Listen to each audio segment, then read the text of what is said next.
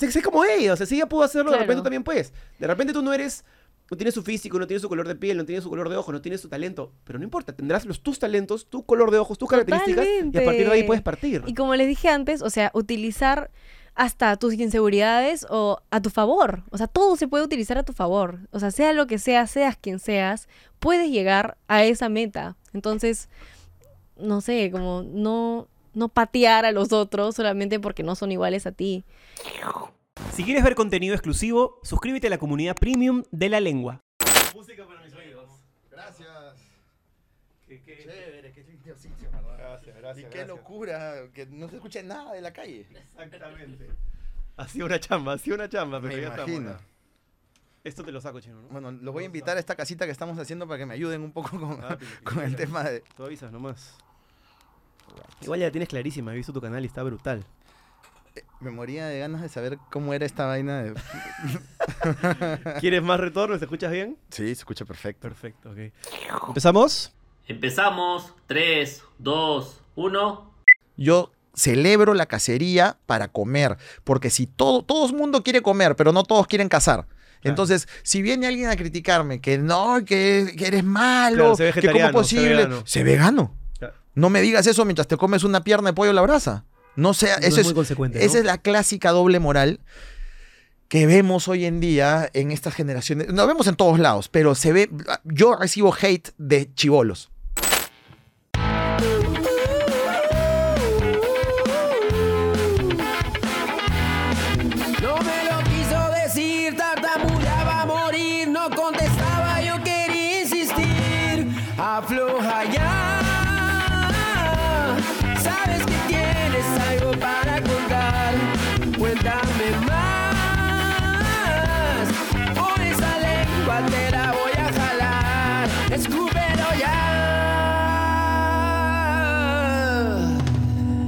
Esto es La Lengua.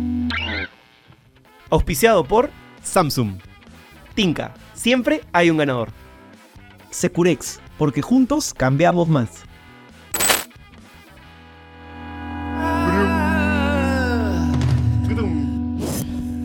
Buenas noches, señor. ¿Cómo estás? Buenas noches, Jesús. Buenas noches. Buenas noches con todos. Qué Muy gusto. contento de estar acá. Gracias, hermano. Gracias por venir. Eh, Gracias Bueno, como hablábamos antes de, entrar acá a, a las luces, a la cámara, eh, yo te he conocido, pues, creo que la primera vez que conversamos, que me, caíste súper bien, exactamente, en Manifiesto, yo hacía una nota con Polizontes Me acuerdo, clarito. y el restaurante estaba reventando de... O sea, era un ambiente... ¿Cómo explicarlo para que se pueda transmitir lo que yo vivía? Era como un ambiente muy de cocina, evidentemente, pero también muy de como cosmopolita, mucha gente, mucho sonido de tragos, muchos platos saliendo. eh, y tú estabas súper emocionado. Me acuerdo que me hablabas con, con una emoción muy grande de haber puesto tu restaurante. Fue tu primer restaurante, ¿no? Sí, tenía 26 años. Claro. Claro, chivolo. Éramos, éramos jóvenes. ¿Tú cuántos tenías? Yo tenía 25, Ya creo. Tú tienes 39 ahorita. 39. Yo tengo 38, cumplo 39 en abril. Sí, Ya, pues me dice entonces- 25. Sí. Hace 13 años Ah, casi. su madre. Ah. ¿Cómo te sentías en ese momento? Muy bien, o sea, yo gracias a Dios eh, tuve una formación profesional culinaria que me hizo sentir capaz como cocinero de dirigir una cocina propia Ajá. eh, y eso me daba mucha tranquilidad, pero luego vinieron los años, manifiesto lo tuve cinco años y medio y ahí me di cuenta de que lo que me faltaba era el lado empresario, ¿no? Que lo que tenía era la capacidad culinaria, porque me he formado para eso, eh, ya tenía, en ese momento ya tenía más de 12 años creo de cocinero, Claro. con 26 años ya tenía unos 12 años de cocinero. A los 16, 17 tú, ¿no? 17, sí. Y chambié, o sea, me sentía muy cómodo en el- en- con el oficio de cocina, pero en el camino me fui dando cuenta lo difícil que era. Yo abrí el restaurante así de la noche a la mañana, no hice ni siquiera este, un tema de, de intriga, ni nada, ni todo lo que hoy entiendo que se tiene que hacer para abrir un restaurante, ¿no? Simplemente llegué, abrí el restaurante y ya está. Claro, ahora creo que para abrir un restaurante, abrir un, un ten- contenido en YouTube, abrir lo que sea, hay que construir una marca, ¿no? Y creo que ahora tú lo tienes muy claro. Sí, o sea, se aprende, pues, ¿no? En la vida terminas aprendiendo, pero eh, fue muy bueno porque al, al año y medio de haber abierto el restaurante me contrata el hotel de enfrente, que es el Double Tree Hilton, Claro, como chef claro. corporativo de la cadena, manejaba el de. Lima, el de Paracas, empecé a hacer asesorías, hacía unas, tres años hice una asesoría en Suiza a un restaurante que tenía 15 puntos sobre 20 en la guía Gotemilló, Pachacamac, en Ginebra. Eh, manejaba, decía la carta del MAP, del Museo de Arte Precolombino en Cusco también. O sea, estoy muy agradecido agradecido con Manifiesto porque Manifiesto fue una, la primera plataforma en el Perú que me pudo mostrar, ¿no? Entonces, y, y darme a conocer como cocinero. Y eso fue bueno. Yo, yo siento en tu, en tu carrera, que bueno, la conocí en esos inicios, digamos, de repente un poco más eh, mediáticos o, o empezando, a lo que has conseguido ahora, que, que te sigue muchísima gente, que te ven miles de personas en YouTube. Inesperado, ¿ah? Pero te, te iba a decir, yo siento que, que, o sea, corrígeme si me equivoco, yo creería que tú no esperabas esta fama, vamos a decirlo así, pero que sin embargo te la has ganado a pulso, o sea, te la has chambeado, ¿no? Ah, sí, gracias a Dios sí, ¿no? Es, es, es- bueno, tengo 21 años de cocinero, ¿no? Y es algo que siempre he querido hacer. Y tuve un gran mentor, el chef Jacques Benoit, que siempre me, me hablaba de que uno tenía que estar preparado para, cual- para manejar cualquier operación gastronómica. Francés casado con peruana, ¿no? Francés casado con- Sí, él decía, nací francés, pero moriré peruano. Y falleció hace seis años y se falleció sintiéndose peruano, ¿no? Eh, escuchaba algunas declaraciones que hacía sobre, sobre él, sobre la cocina, y me saltaba una, una idea. Hay, con esto de que la cocina peruana se ha puesto de moda hace ya unos, no sé si 10, 15 años, me refiero de una manera pues más, más mundial. ¿Tú crees que hay mucho ego en la cocina? Uf, un montón, claro que sí. Creo que hay en todas las personas que trabajan con su cuerpo, ¿no? O sea, y al final del día haces algo que te tiene que representar. Entonces, eh, es fácil que el ego gane, ¿no? Es fácil. Hay que trabajar en eso, hay que controlarlo. Creo que eh, en, el, en mi vida profesional también he, he aprendido un poco sobre eso, ¿no? Al comienzo, cuando tú eres un chivolo y eres un buen cocinero y le das de comer a 120 personas en simultáneo, y tienes 26, 26, 27 años y le das de comer a todos, nadie se queja, todos te celebran. eh, eh, O sea, es normal que te sal- salgas ese día de, hacer el servicio en la noche a las 11 y media de la noche sintiéndote pues que nada te puede parar, ¿no? O sea, han, venido comandas, todo el mundo comió en simultáneo a la misma hora, todas las mesas bien, no ha habido quejas. O sea, sí, hay, y, encima vas a las mesas y preguntas, ¿y qué tal? ¡Oh, increíble! No sé qué. Es lo- me imagino que a los artistas les pasa lo mismo con los aplausos, Sí. y las ovaciones y, y- y, bueno, si no tienes los pies en el suelo, este, en la tierra y no tienes un, en mi caso, una familia que siempre ha sido un cable a tierra muy fuerte para mí, eh, probablemente no sé dónde estaría ahorita, ¿no? ¿Y cuál es el máximo masaje para el ego de un cocinero? Eh, a ver, hay varios, ¿no? Uno, uno que me encantó hace muchos años, un señor, un, gran gourmet de una familia reconocida y que viaja por todo el mundo y que ha comido en los mejores restaurantes del mundo, me dijo, estas son, estas mollejas de ternera están mejores que las que comí donde yo era. Entonces, para mucha gente yo era Rabuchón no será nada, pero para mí es como que, wow, ¿no? Es como un Anthony Hopkins de- del cine Sí. gastronómico, ¿no? Ya falleció también un chef francés que es famoso por hacer el mejor puré de papas y tal. Y Atelier Rouchon se llama sus, sus restaurantes en varias partes del mundo. Y cuando me dijo eso fue a los 27, 28 años, fue como que una emoción tremenda, ¿no? Otra cosa linda es ver cómo los platos regresan vacíos a la cocina también, ¿no? Y lo peor que te puede pasar es que un plato regrese con el mozo con la mitad de la comida. Eh, Dependiendo por qué, ¿no? Hay, es muy importante para un restaurantero, si estás viendo esto y pasa eso, preguntar por qué. O sea, si tú ves, un- porque puede ser que se llenó, o recibió una llamada que le quitó el hambre, pueden ser muchas cosas, no necesariamente que la comida esté fea, pero es importante entender por qué. Hay un mito también de que cuando estás en un restaurante y eres pesado con el mozo, eh, el mozo va adentro y de todos los cocineros le escupen al plato. No. bueno, en algunos sitios no es mito, ¿ah? Yo decía, esto va, tiene que ser verdad, porque ¿quién se imaginar algo así? No debería pasar eso, ¿no? Una cocina que se respeta jamás debería ser algo, algo así. ¿Te has ganado Pero- con alguna de esas cosas, no? Sí, no todas las cocinas se respetan, Ah, ¿no? sí, te has ganado con eso. O sea, obviamente no me digas el O nombre, sea, pero. cosas como esas o cosas como cuando era practicante, ¿no? Practicante, practicante, o sea, sin sueldo, sin nada, simplemente aprendiendo lo que se pueda. En restaurantes sofisticados, ver cómo te vendían eh, lengüeta por lenguado o lisa por lenguado. No. A mí me parece tan faltoso eso como, porque estás cobrando plato. 60 mangos y estás abriendo un producto que cuesta la mitad probablemente. Así es. Y, y que podrías venderlo con su nombre. Pero escupir un plato es bien faltoso. Sí, ¿no? es, bien, claro. es bien denigrante. Sí, no he visto eso. No he visto eso alguna vez. En un hotel hace años en el extranjero he visto recoger algo del suelo y ponerlo en el plato y mandarlo nomás, ¿no? Eso sí lo he visto. O sea, literalmente, para joder, para vengarse del comensal que, que es exigente. Sí, bueno, esas cosas pasan, ¿no? No deberían pasar. Eh, estoy en contra de eso, ah, ojo. Categóricamente en contra. Importante señalarlo. ¿Es cierto o es un, un patriotismo tal vez un poco tergiversado que la comida peruana es la más rica del mundo? Ay, es como decir que tu, mam- que tu mamá es la mejor mamá, ¿no? O sea, hay sí, un pero, pero, amor- pero, pero podemos Tenemos decir- una cocina increíble, riquísima, no solamente en sabor, sino en cultura alrededor de la cocina. Pero Y definitivamente hay países que tienen una mejor cocina que otra. no creo que haya, sí, pero no creo que haya la mejor del mundo. Se- se- yo res- resalto mucho la cocina peruana, por supuesto, vivo enamorado de la cocina peruana y es una de las que más conozco. Pero la cocina francesa, al haber sido la que tecnificó a las cocinas, es la que tú usas de referente inclusive para aprender a cocinar otras cosas. Yo si aprendo a cocinar comida de la India, mi, mi- mi forma de procesar la información que un cocinero indio me daría sería a través de entenderla a través de la cocina francesa ¿Por qué? ¿Qué tiene la cocina francesa de base? técnica. Técnica, han definido procesos y han tecnificado procesos. Entonces, entre un cocinero de la India, que no conozco esa cocina mucho, y yo, nos podemos entender hablando en relación a la cocina francesa. Ah, entonces. Ah, vas a hacer una emulsión. Ah, es una emulsión estable caliente. Ah, man, ya, como una Beurre Blanc. Ok, entiendo. Eh, vas, a, vas a utilizar ghee. ¿Qué es ghee? Mantequilla clarificada. ¿Qué es mantequilla clarificada? Mantequilla que les extrayó la caseína, que es el suero de la leche. De esa manera no se quemará. Entonces, eh, son los franceses los que la tecnificaron y le dieron Ah, caramba. y, y le dieron un conocimiento extra al momento de comer y hasta el día de hoy es la que se utiliza en el mundo entero para enseñar.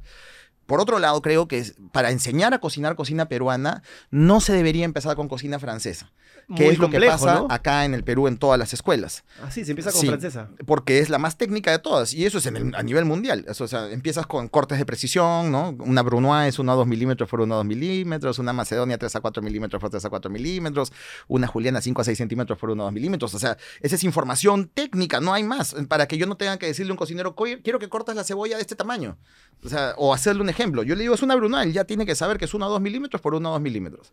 Eso es, por eso es que la cocina francesa es la que ha tecnificado así. Pero en el Perú decimos corta para aderezo, por ejemplo. Y no está mal, es la manera como nos comunicamos nosotros. Entonces creo que las primeras clases de cocina que debería recibir un chico joven que está estudiando cocina deberían ser cocina peruana. Y primero entender una cocina que más o menos ha visto en su casa, en restaurantes, en la calle, y luego saltar a la cocina francesa diciendo, ¿te acuerdas que hacíamos aderezo que era cortar la cebolla chiquitita? Ya, ahora lo vamos a hacer con más precisión, pero de 1 a 2 milímetros. Es lo mismo, pero mucho más preciso. Ese es Bruno. O sea, como que le vas dando un poquito más de, de herramientas primero y luego le clavas la estructura. Exactamente. Creo que esa es la mejor manera de enseñar. Cocina francesa no hubiera tenido idea de eso, claro. Yo soy una persona que come feliz, sibarita total, pero tengo cero En, conocimiento. en el de los Perú la cocina francesa no ha calado como tal por el idioma. Es así de sencillo. Es mucho más, con, mucho más cotidiana es la cocina española que la Mucho cocina más. francesa por el idioma. Bueno, pero yo, yo, yo cuando fui a Francia alguna vez de chivolo, mochilero, 24 años, me acuerdo que en esa época, pues, cada plato que te comías era una noche que ibas a dejar de dormir en un, en un hostel decente. Eh, y me acuerdo que me pedí unos caracoles. Escargot. Sí, eso. Me pareció horrendo, hermano. ¿En serio? Sí, pero claramente el problema soy yo. Y tú sabes que los peruanos somos grandes exportadores, o hemos sido grandes exportadores de escargot. En Puente Piedra habían peceras, se hacían, mucha gente Son tenía- caracoles eso, Son ¿no? caracoles de jardín, es el caracol de jardín. Te lo- o sea, el que tienes en tu casa, te lo puedes comer. Ya, es que Pero eso es que- muy lúdico, pues, o sea, es como sacarlo. literalmente se me sirvieron el caracol ahí y me costó. Con persillat, seguramente perejil, ajo y un poco de pan frito encima. Había algo En- verde, en, un así, plato con, circular, con, con sí. huequitos donde calza el caracol y hay una herramienta inclusive para, tens- para como una, tens- una pinza para pinzar el caracol y un ganchito con el cual sacas la carne y te la comes. A mí en general, yo soy de las personas que a mí me encanta comer carne, me encanta ir a comerme una entraña, me encanta comer pollo, me encanta comer pescado, pero no me gusta cuando me lo sirven en el plato de una manera que siento que lo han matado hace 10 minutos. Ah. Eso en mi cabeza, Sea un cuy.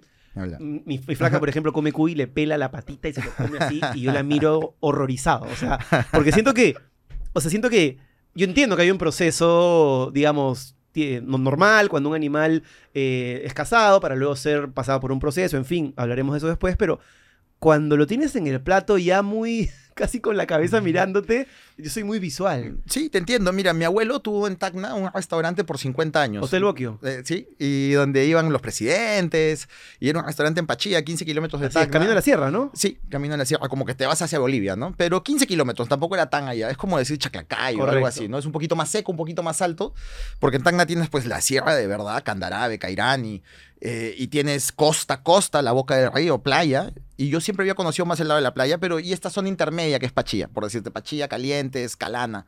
Y bueno, eh, y ahí mi abuelo, uno de los platos típicos era el cuy, y nunca lo sirvió entero, justamente por eso. porque su papá, el italiano, le costaba eh, entender, ver esa figura del animal entero y siempre se sirvió el cuy en el restaurante de mi abuelo por 50 años trozado. Así. Por eso, O sea, no le veías la cabeza al, al- al amigo Cuy. si la, te la mandaban si la veías, querías. claro, O pero- sea, pero, pero estaba, te servían eh, cuatro piezas y la cabeza, si querías, pero Claro, trozado. me- ahí sí me lo comería probablemente. ¿ah? O- o- Parecía pollo frito, ¿no? O sea, Claro. como, como un bucket de, Por ejemplo, de pollo frito. hace poco comí un, en un restaurante que me gusta mucho, que no voy mucho porque me queda muy lejos, pero se llama Nanka. Claro. Me comí un pato, no sé con qué. Una delicia, claro. Si te pones a pensar que es un pato, el hombre ha estado en la laguna haciéndole acá, bueno, eso es la gallina, no sé. Pero te puede costar un poco más, pero cuando lo pruebas el sabor, creo que, creo que se puede dar más oportunidad a los paladares un poquito más temerosos con, con ayuda visual, ¿no? Sí. Sabes que Jason Nanka y, y Lorena eran, Valdivia, sí, claro. eran mis grandes amigos. Ah, sí. La última vez que los vi, los vi comiendo un manifiesto. Y, Wow. y justo íbamos a viajar juntos a ese viaje fatídico en el que ellos fallecen. ¿Tú ibas a ir a ese viaje? Sí, yo los llevé por primera vez al terminal pesquero, los llevé a la parada, en la camioneta en la que tuvieron el accidente, porque éramos amigos, éramos de la misma generación, ¿no? Y de, de todos los cocineros que habían en Lima en esa época, yo tenía 26, ellos tenían 25, 26 Claro. también por ahí. Vamos a poner en contexto a la gente. eh, Jason Anca y, y Lorena Valdivia eran dos, una pareja de cocineros que abrieron un restaurante. Cocinero y, y, mes- y mesera, metres, es. ¿no? Que, que abrieron un restaurante que se llama Nanca, eh, en La Molina, muy rico, que ahora me parece que lo maneja el papá de Lorena Sí. Valdivia, eh, y que lamentablemente perdieron la vida en un accidente. ¿Dónde En fue? Ayacucho. En Ayacucho, Eh, así es. Eh, una volcadura de auto, una cosa así. ¿no? Y yo me bajo de ese auto y sube Iván Kisik. Y fallece Iván. o sea, eh, tú te bajaste, tú ibas a ir ese viaje. Jason me llama, eso fue un- el último viernes de noviembre, me acuerdo, el último viernes de noviembre de hace ba- bastantes años atrás. Y me llama Jason el día anterior y me dice, oye, ya como ya, mañana nos vamos, pero me ha salido un evento a última hora. Y le dije, a mí también, creo que no la hago. Le dije, no voy a ir. Tengo, era eh, ver la cosecha de la papa. Me, encanta, me encantaba la idea, pero había que trabajar. Y le digo, y me pregunta él, él- su llamada era para preguntarme cuánto le pagaría, él era australiano, entonces me llamaba para preguntarle cuánto le pagaría a un cocinero por el día de trabajo para ese evento. Y yo le dije tal, y dijo, oye, ¿por qué no, no vayas? Y, y- pero es que no, Lorena dice que es bueno para el negocio, dijo él. Y yo le dije, pero que vaya ella en- con otra gente, era una caravana, era un montón de gente. Ah, era ¿no? un montón de gente que sigue en auto. Sí. Y bueno, al final vino un camión sin frenos y fue un tremendo accidente. Fue la primera vez que fallecieron amigos míos. Nunca había sentido el perder un amigo. Fue, fue duro, en verdad. ¿Y, ¿Y qué sentiste cuando salvaste la vida, tal vez a costa de otra persona, pero salvaste finalmente, ¿no? Yo creo que no, creo que cada uno tiene. Yo, De soy, acuerdo. yo soy creyente y creo que cada Dios sabe momento. qué día, qué día llegas a este mundo y qué día te vas de este mundo. Pero algo sentiste, definitivamente. Sí, sí, por supuesto. Los había, o sea, había hablado el día anterior con ellos, les tenía muchísimo cariño, los veía constantemente. Una semana antes habíamos planeado una cocinada juntos con, con Ashton, el, el chef de, de. Ay, se me fue el nombre. De las hamburguesas, estas buenazas que están en el grifo. eh, Ah, ya en- sé cuál, este... Café. Sí, sí, Ay, perdóname. Ashton, se me fue el nombre. Y, y habíamos quedado en una cocinada con él, con Emilio Macías también, que nos juntábamos en Nanca bastante. Y pucha, fue tristísimo, en verdad, fue tristísimo. Me acuerdo, Jason me llevó a mandar unas fotos de unas tunas un poco antes de, de que pase esto. Cosas, curiosidad, era un cocinerazo Jason, un, un- a- realmente apasionado, mucha pasión tenía. Y Lorena era una chica linda, Luz. con una sonrisa gigante que hacía agradable cualquier momento. También los entrevisté en, en, en Polizonte. Me parece que el restaurante ya había inaugurado con, con ellos. ¿o Todavía no. Sí, había inaugurado, pero tenía claro. poco tiempo, ¿no? Sí, sí, sí, sí. Ellos tenían un blog, me acuerdo, que se llamaba Macadamia y Lúcuma, ¿no? Macadamia porque es la fruta seca de, de Australia. Australia. y la lúcuma, pues Perú, ¿no? Lorena. Redefine la forma de encontrar las cosas con Circle to Search de los nuevos Galaxy S24 de Samsung. Es súper simple. Ves una foto en Instagram, te llama la atención unas zapatillas, las rodeas y listo. Si te sorprendió esta función y quieres comprarte el tuyo, aprovecha. Llévatelo con el doble de almacenamiento para ti a cuenta de Samsung.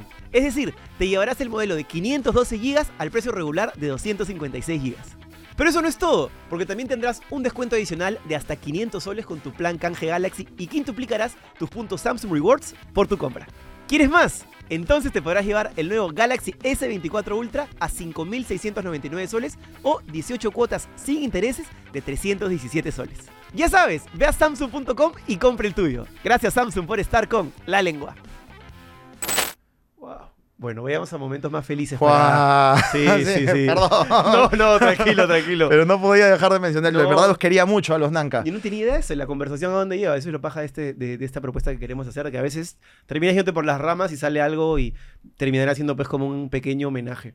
Eh, has mencionado Tacna. Yo, eh, mi, mi primer gran amigo de la vida, mi mejor amigo hasta el día de hoy es de Tacna. Y siempre me ha parecido muy curiosa esa idea de, de ser el, como se dice, digamos, de manera popular, el lugar donde empieza la patria, ¿no? Hay un Mm. sentimiento del tacneño muy, muy peruano, pero ha tenido ahí y tiene ahí a, a- a casi la vuelta del barrio otro país. O sea, hay Es gente que dice, de ingreso. así es, hay gente que te dice, no sé, pues yo me voy de acá, Chaclacayo y no pasa nada, cambia el clima un poco. Tú literalmente te puedes ir de tu casa a Arica y estás yéndote a otro país en carro. O sea, muy, muy, muy, muy cerquita. ¿Qué sentimiento tienes tú o qué sentimiento crees que tiene el tacneño con Chile? El tacneño, tacneño de, cl- clásico de toda la vida, hoy por hoy no tiene un sentimiento de revanchista ni nada de eso. Los ve como más bien eh, gente que viene a consumir a Tacna, ¿no? Como grandes clientes. Qué bueno. Porque le sale a cuenta. Así que eh, por ese lado, no. A mí lo que. Yo, yo nunca hablo de.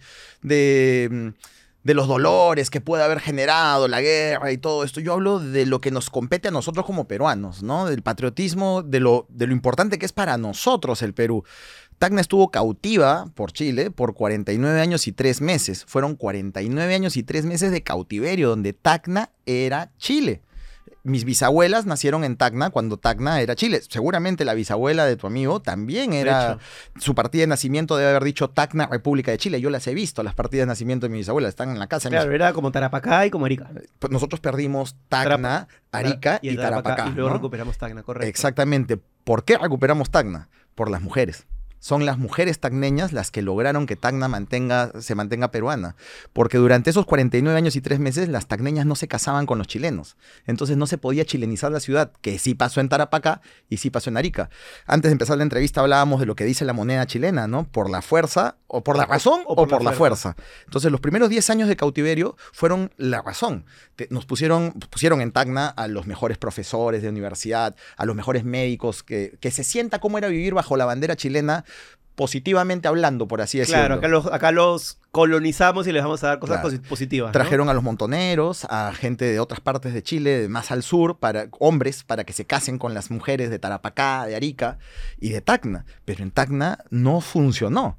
Porque ese patriotismo de la mujer tacneña hizo que se nieguen a sí mismas a hacer a- a probablemente a lo que era la felicidad total para una mujer, que era casarse, tener hijos, ser abuela, eh, tener sobrinos, tener toda una gran familia. ¿no? En esa época las familias eran de muchos hijos. y ¿Esto que es comienzo del siglo XX? Sí, pues, claro. Y es- esa situación para mí es espectacular, ¿no? O sea, es algo que no puedo dejar de pensar, que no, que no puedo dejar de sentir orgullo por eso, ¿no? Es gracias a las mujeres tan... y- pero nadie habla de eso.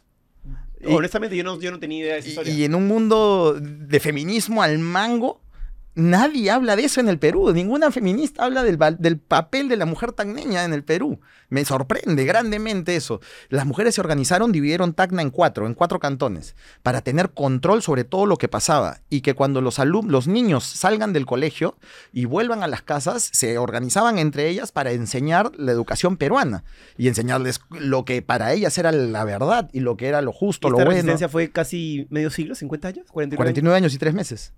Claro, y ¿Y bueno. qué es lo que, en qué, en qué, digamos, qué es lo que desentona o eh, lo se que iba a hacer el plebiscito, ¿no? Se iba a hacer un plebiscito que nunca se dio. No, era innecesario hacer el plebiscito en Arica y- porque era evidente, o sea, eran familias chilenas, ya se habían chilenizado, pero en Tacna no. ¿Por qué? Porque cuando los hombres cumplían 18 años, esos niños educados por estas tacneñas, cuando cumplían 18 años, se escapaban de Tacna, porque si no tenían que hacer el servicio militar obligatorio bajo la bandera chilena. Se iban al norte, Arequipa, lo que sea. Sí, de Sama ya para adelante. Mi abuelo, mi bisabuelo, el, el italiano Bocchio, mis dos bisabuelos eran italianos. El Bocchio, eh, sé de él que eh, transportaba escondidas jóvenes eh, en toneles de vino, los sacaba de Tacna para que no tengan que hacer el servicio militar, ¿no? Y era tan así O sea, era como una cosa bien paja porque tenía caballos igualitos en un punto, en su chacra y en un punto. Para que cuando volvía con los caballos, los, los soldados chilenos No vean que el caballo esté sudado, decía él, ¿no? O sea, que el caballo estaba cansado. Entonces era, era, era su forma o sea, se, compenetró con el Perú a tal nivel que hizo eso. Y, bueno, al final terminaron sacándolo a él de Tacna, a la, que fue su, a la que fue su esposa, mi bisabuela, y se conocieron acá en Lima porque habían tacneñistas. Eso me encanta, que los, o sea, Tacna tiene tacneñistas, que son personas de otras partes del Perú o del mundo que sienten Tacna como propia. Y Tacna es una emoción. Sí, me doy cuenta cómo te brillan los ojos y Sí. cómo hablas de ello. Y me imagino que esas historias te las ha contado tu abuela o Sí. tu abuelo de una manera, pues, Y, como y- quien cuenta un narrador, un narrador de cuentos, imagino, ¿no? Y también un gran amigo, un, un gran amigo mayor que es Freddy Gambetta, que es el cronista de Tacna. Eh, hace, hace poco me acaba de mandar un- su último libro que se llama 1931 y habla un poco de cómo era Tacna en 1931 cuando eh, se reincorpora y cómo fue esa reincorporación de Tacna. ¿no? Leo, eh, leo casi todos sus libros, con Ver tengo el, el- el agrado de ser su amigo y Se poder reincorpora en 1931. no me acuerdo la fecha exacta, pero me parece que sí. Eh, tengo, el agra- tengo el agrado de ser su amigo y, y poder conversar con él y resolver dudas a partir de esto también, ¿no?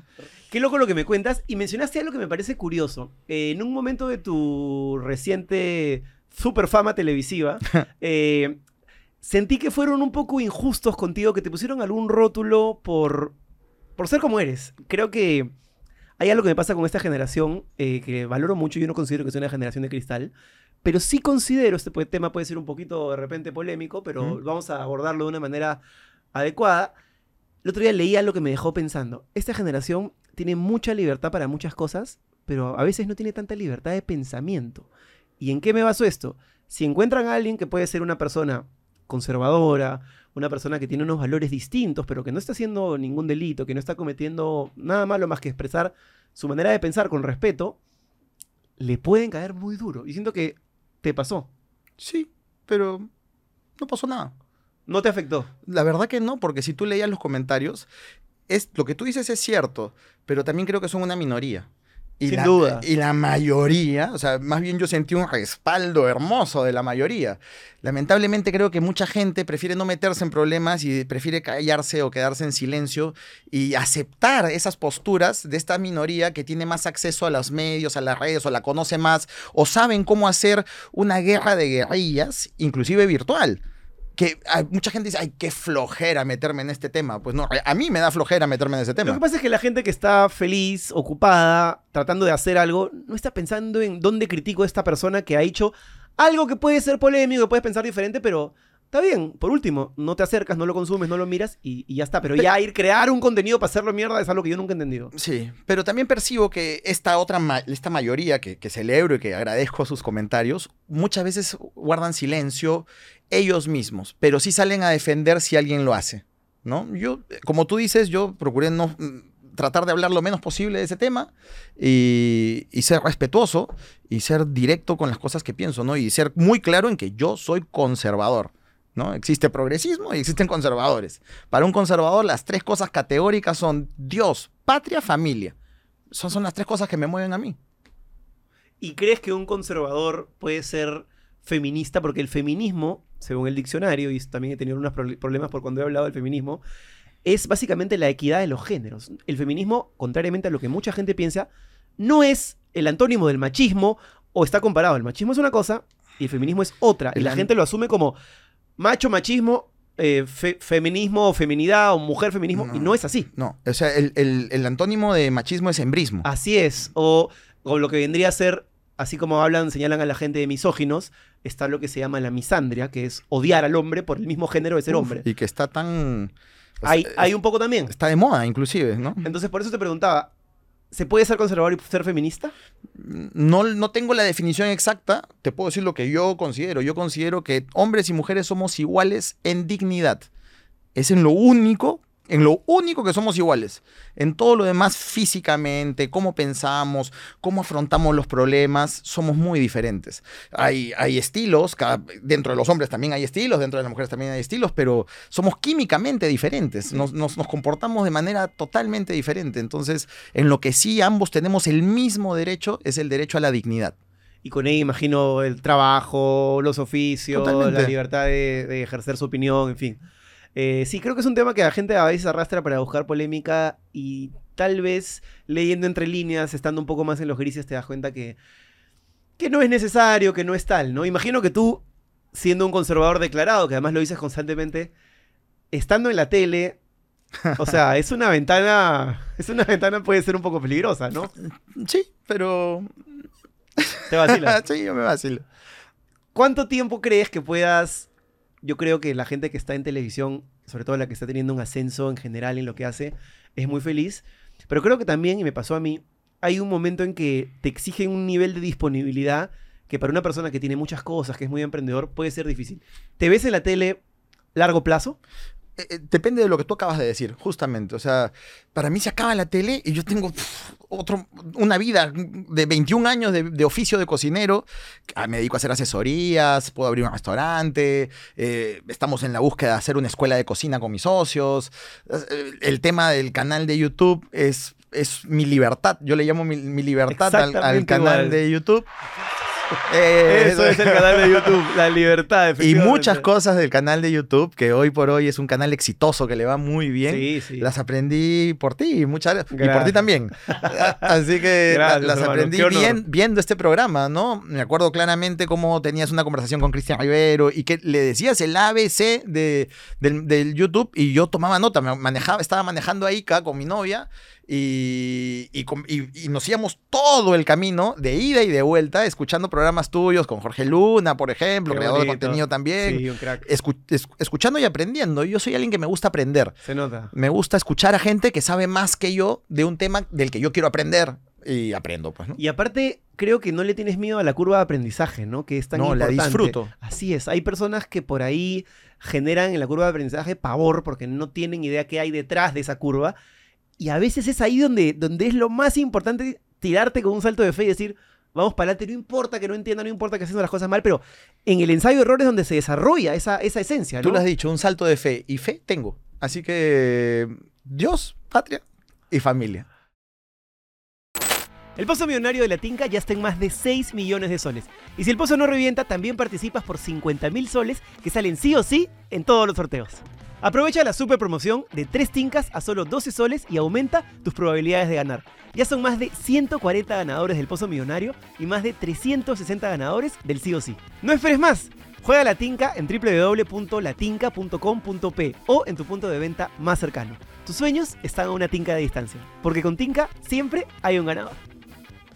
Bueno, tú tienes una familia ahora porque tienes una pareja, un- una familia, digamos, de ustedes dos, pero piensas tener una familia Considero grande. que un hijo es una bendición siempre. Mi novia es 11 años menor que yo. Eso nos abre una ventana Ah, de, un buen tiempo, entonces. de tiempo un poquito mayor. Es una mujer muy madura y, y muy trabajadora, Brenda. Eh, y sí, si es algo, es una posibilidad, está abierta. En este momento no está en nuestros planes.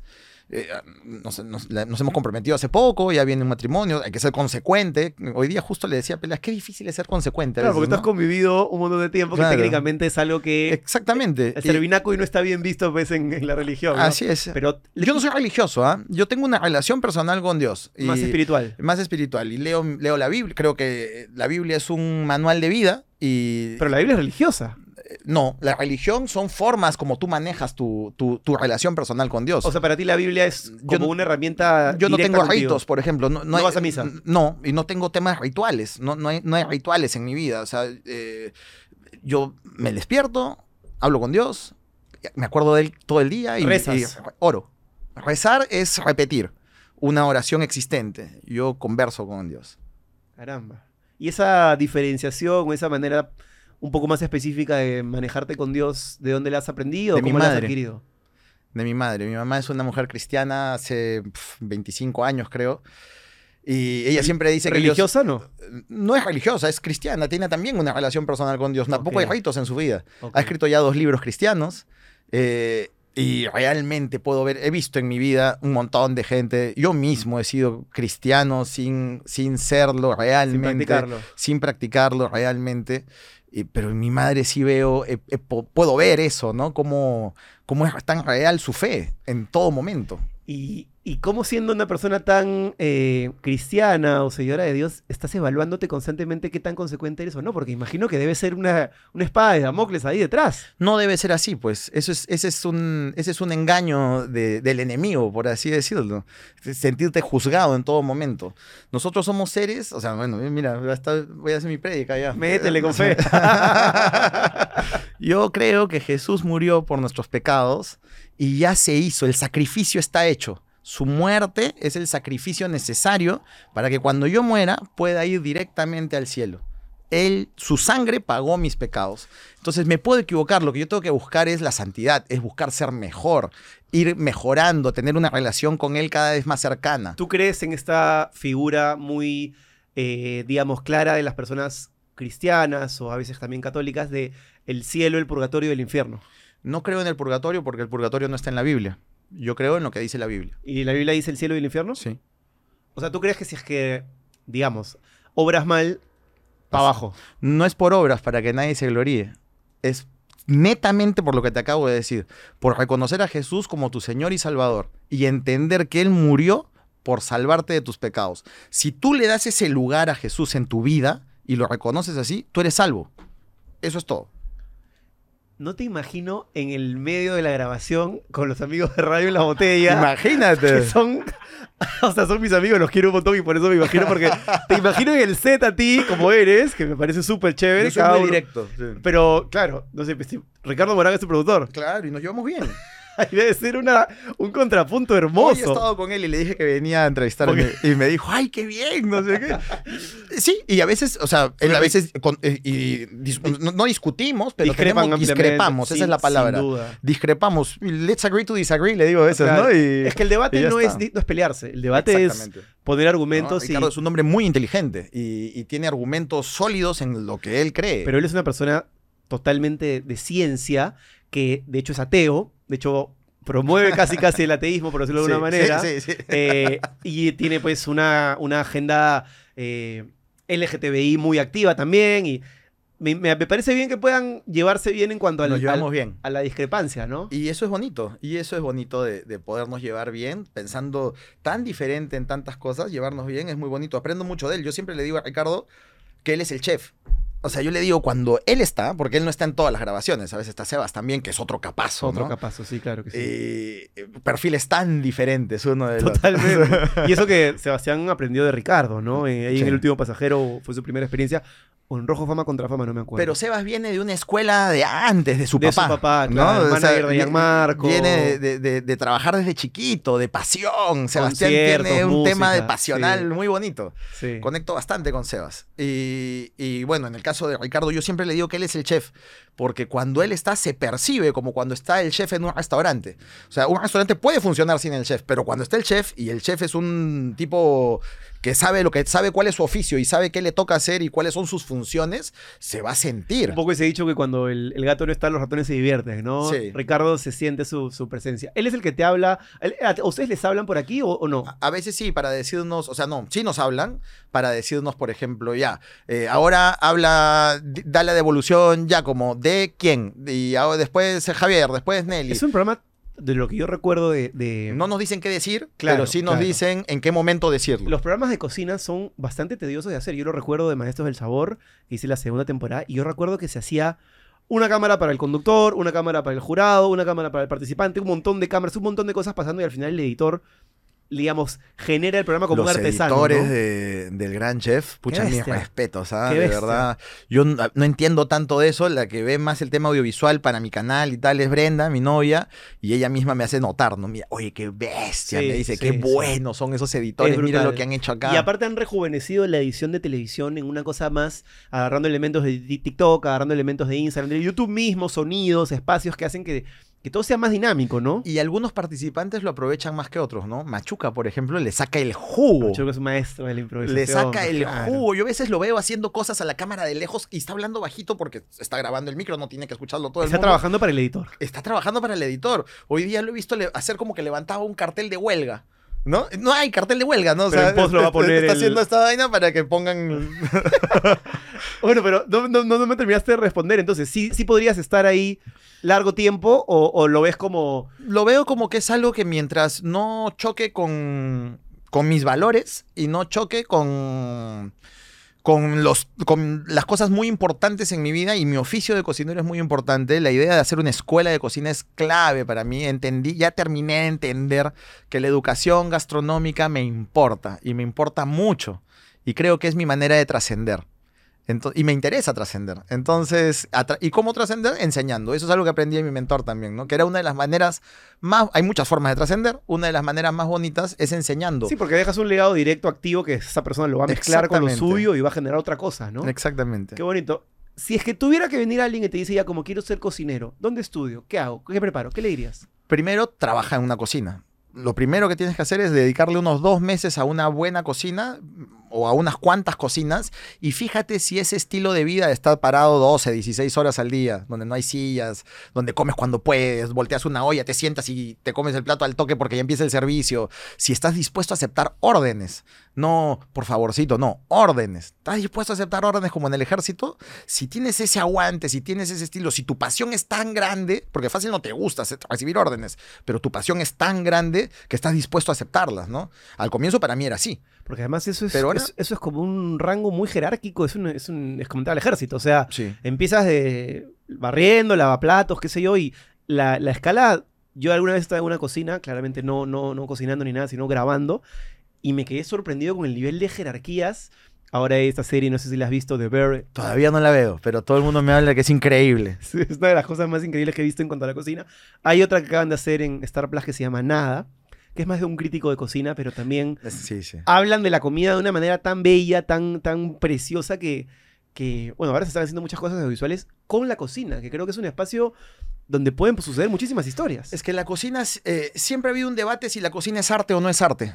Por Sin ejemplo. duda, ¿Para ti es arte? de todas maneras. O sea, yo creo que yo veo a los cocineros como artistas, pero también veo a un ebanista como un artista. O sea, Sí. alguien que usa sus manos para crear algo está haciendo arte, porque está poniendo un componente. Claro, alguien me dirá, no, pues de repente. Pero ese, eso que dice la lengua ahí, ese. eh, ¿Cómo El logo. dice? El logo de la lengua, ¿te parece una obra de arte? no, A mí me parece hermosa, me encanta. lo hizo un diseñador gráfico que creo que es una especie de artesano del arte. Ya ves, eso, yo creo que un cocinero es un artesano del, del arte gastronómico. Hay muy pocos cocineros que llegan a ser realmente artistas.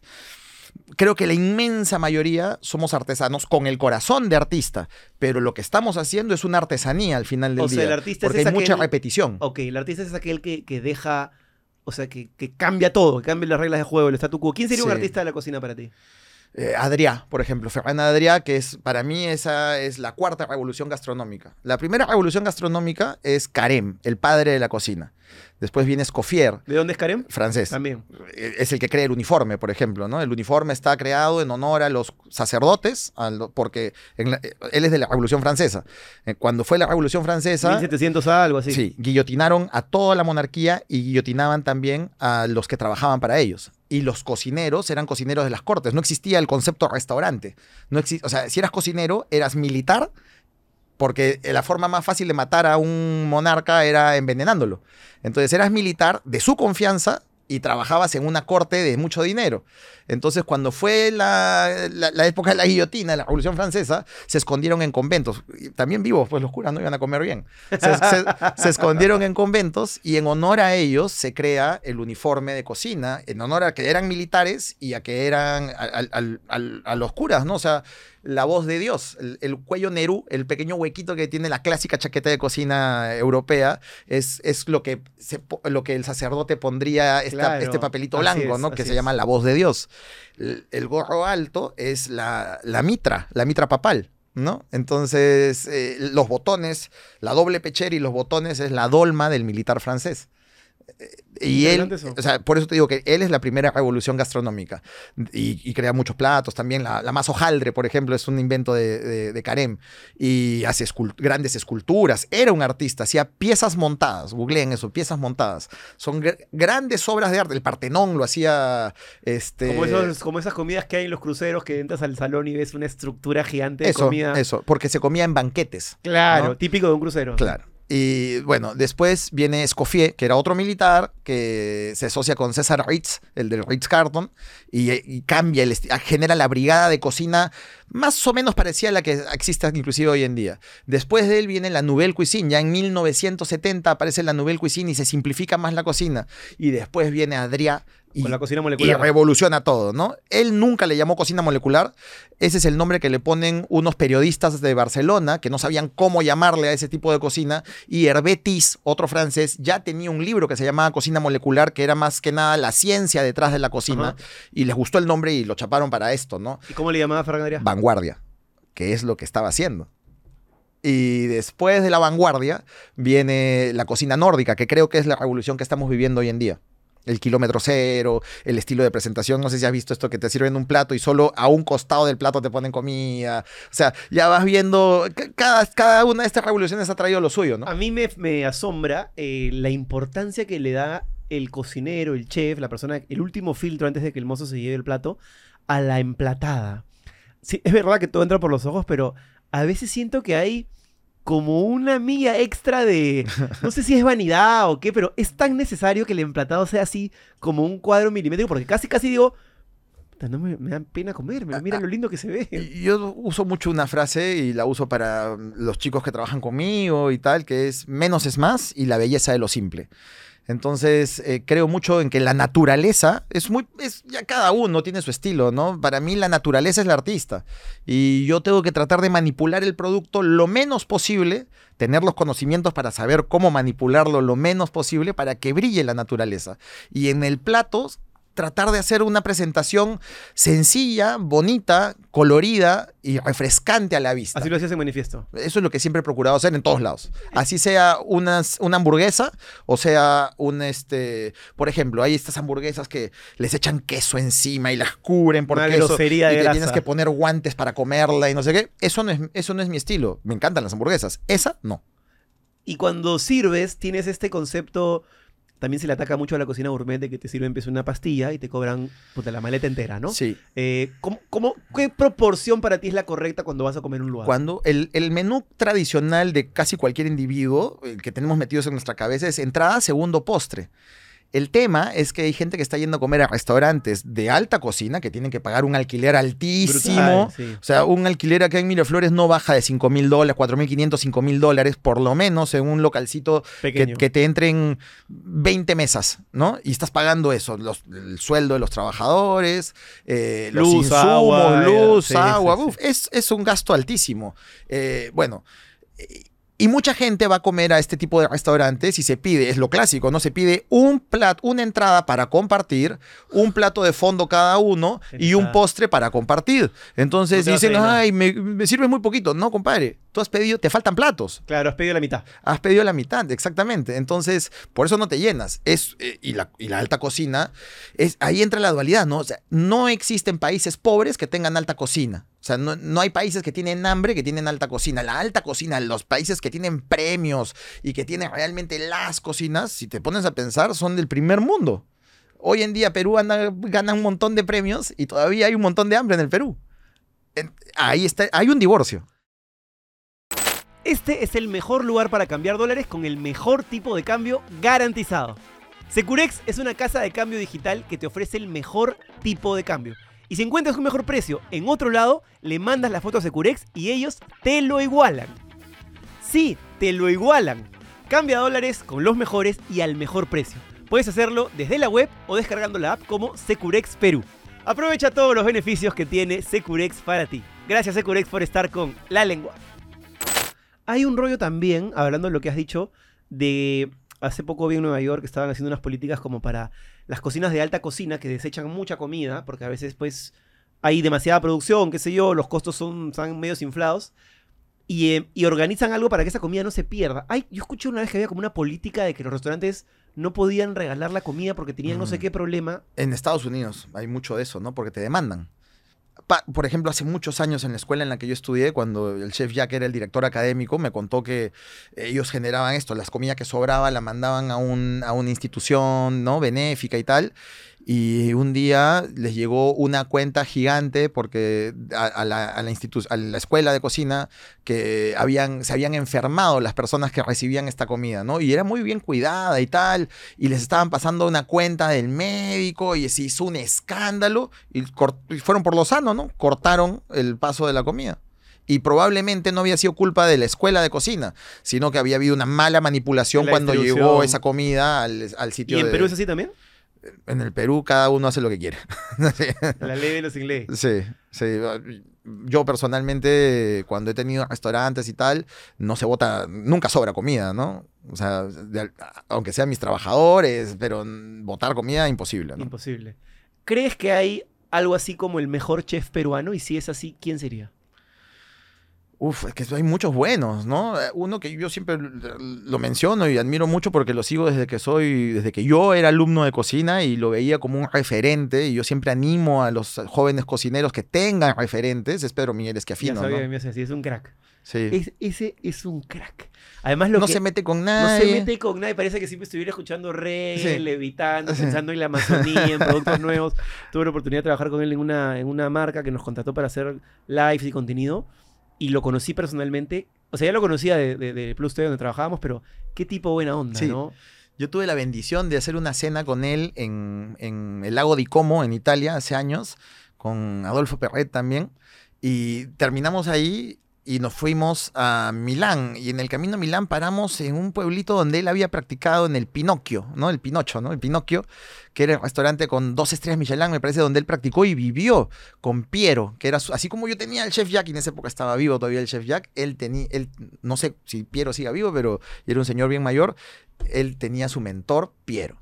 Y fue muy bonito poderlos ver juntos en el restaurante, un restaurante grande. La mesa era del tamaño de todo esto, así éramos seis personas sentados en una mesa gigante. Nos hizo un menú de degustación súper bonito. O se notaba que era un clásico, un señor mayor cocinando. Se notaba el oficio en la mano, sus manos de cocinero. Fue un, fue un momento muy bonito. Viajar con Pedro fue algo bien chévere. O sea, me mencionarías a Pedro. Sí, es el primero que se me viene en la cabeza como...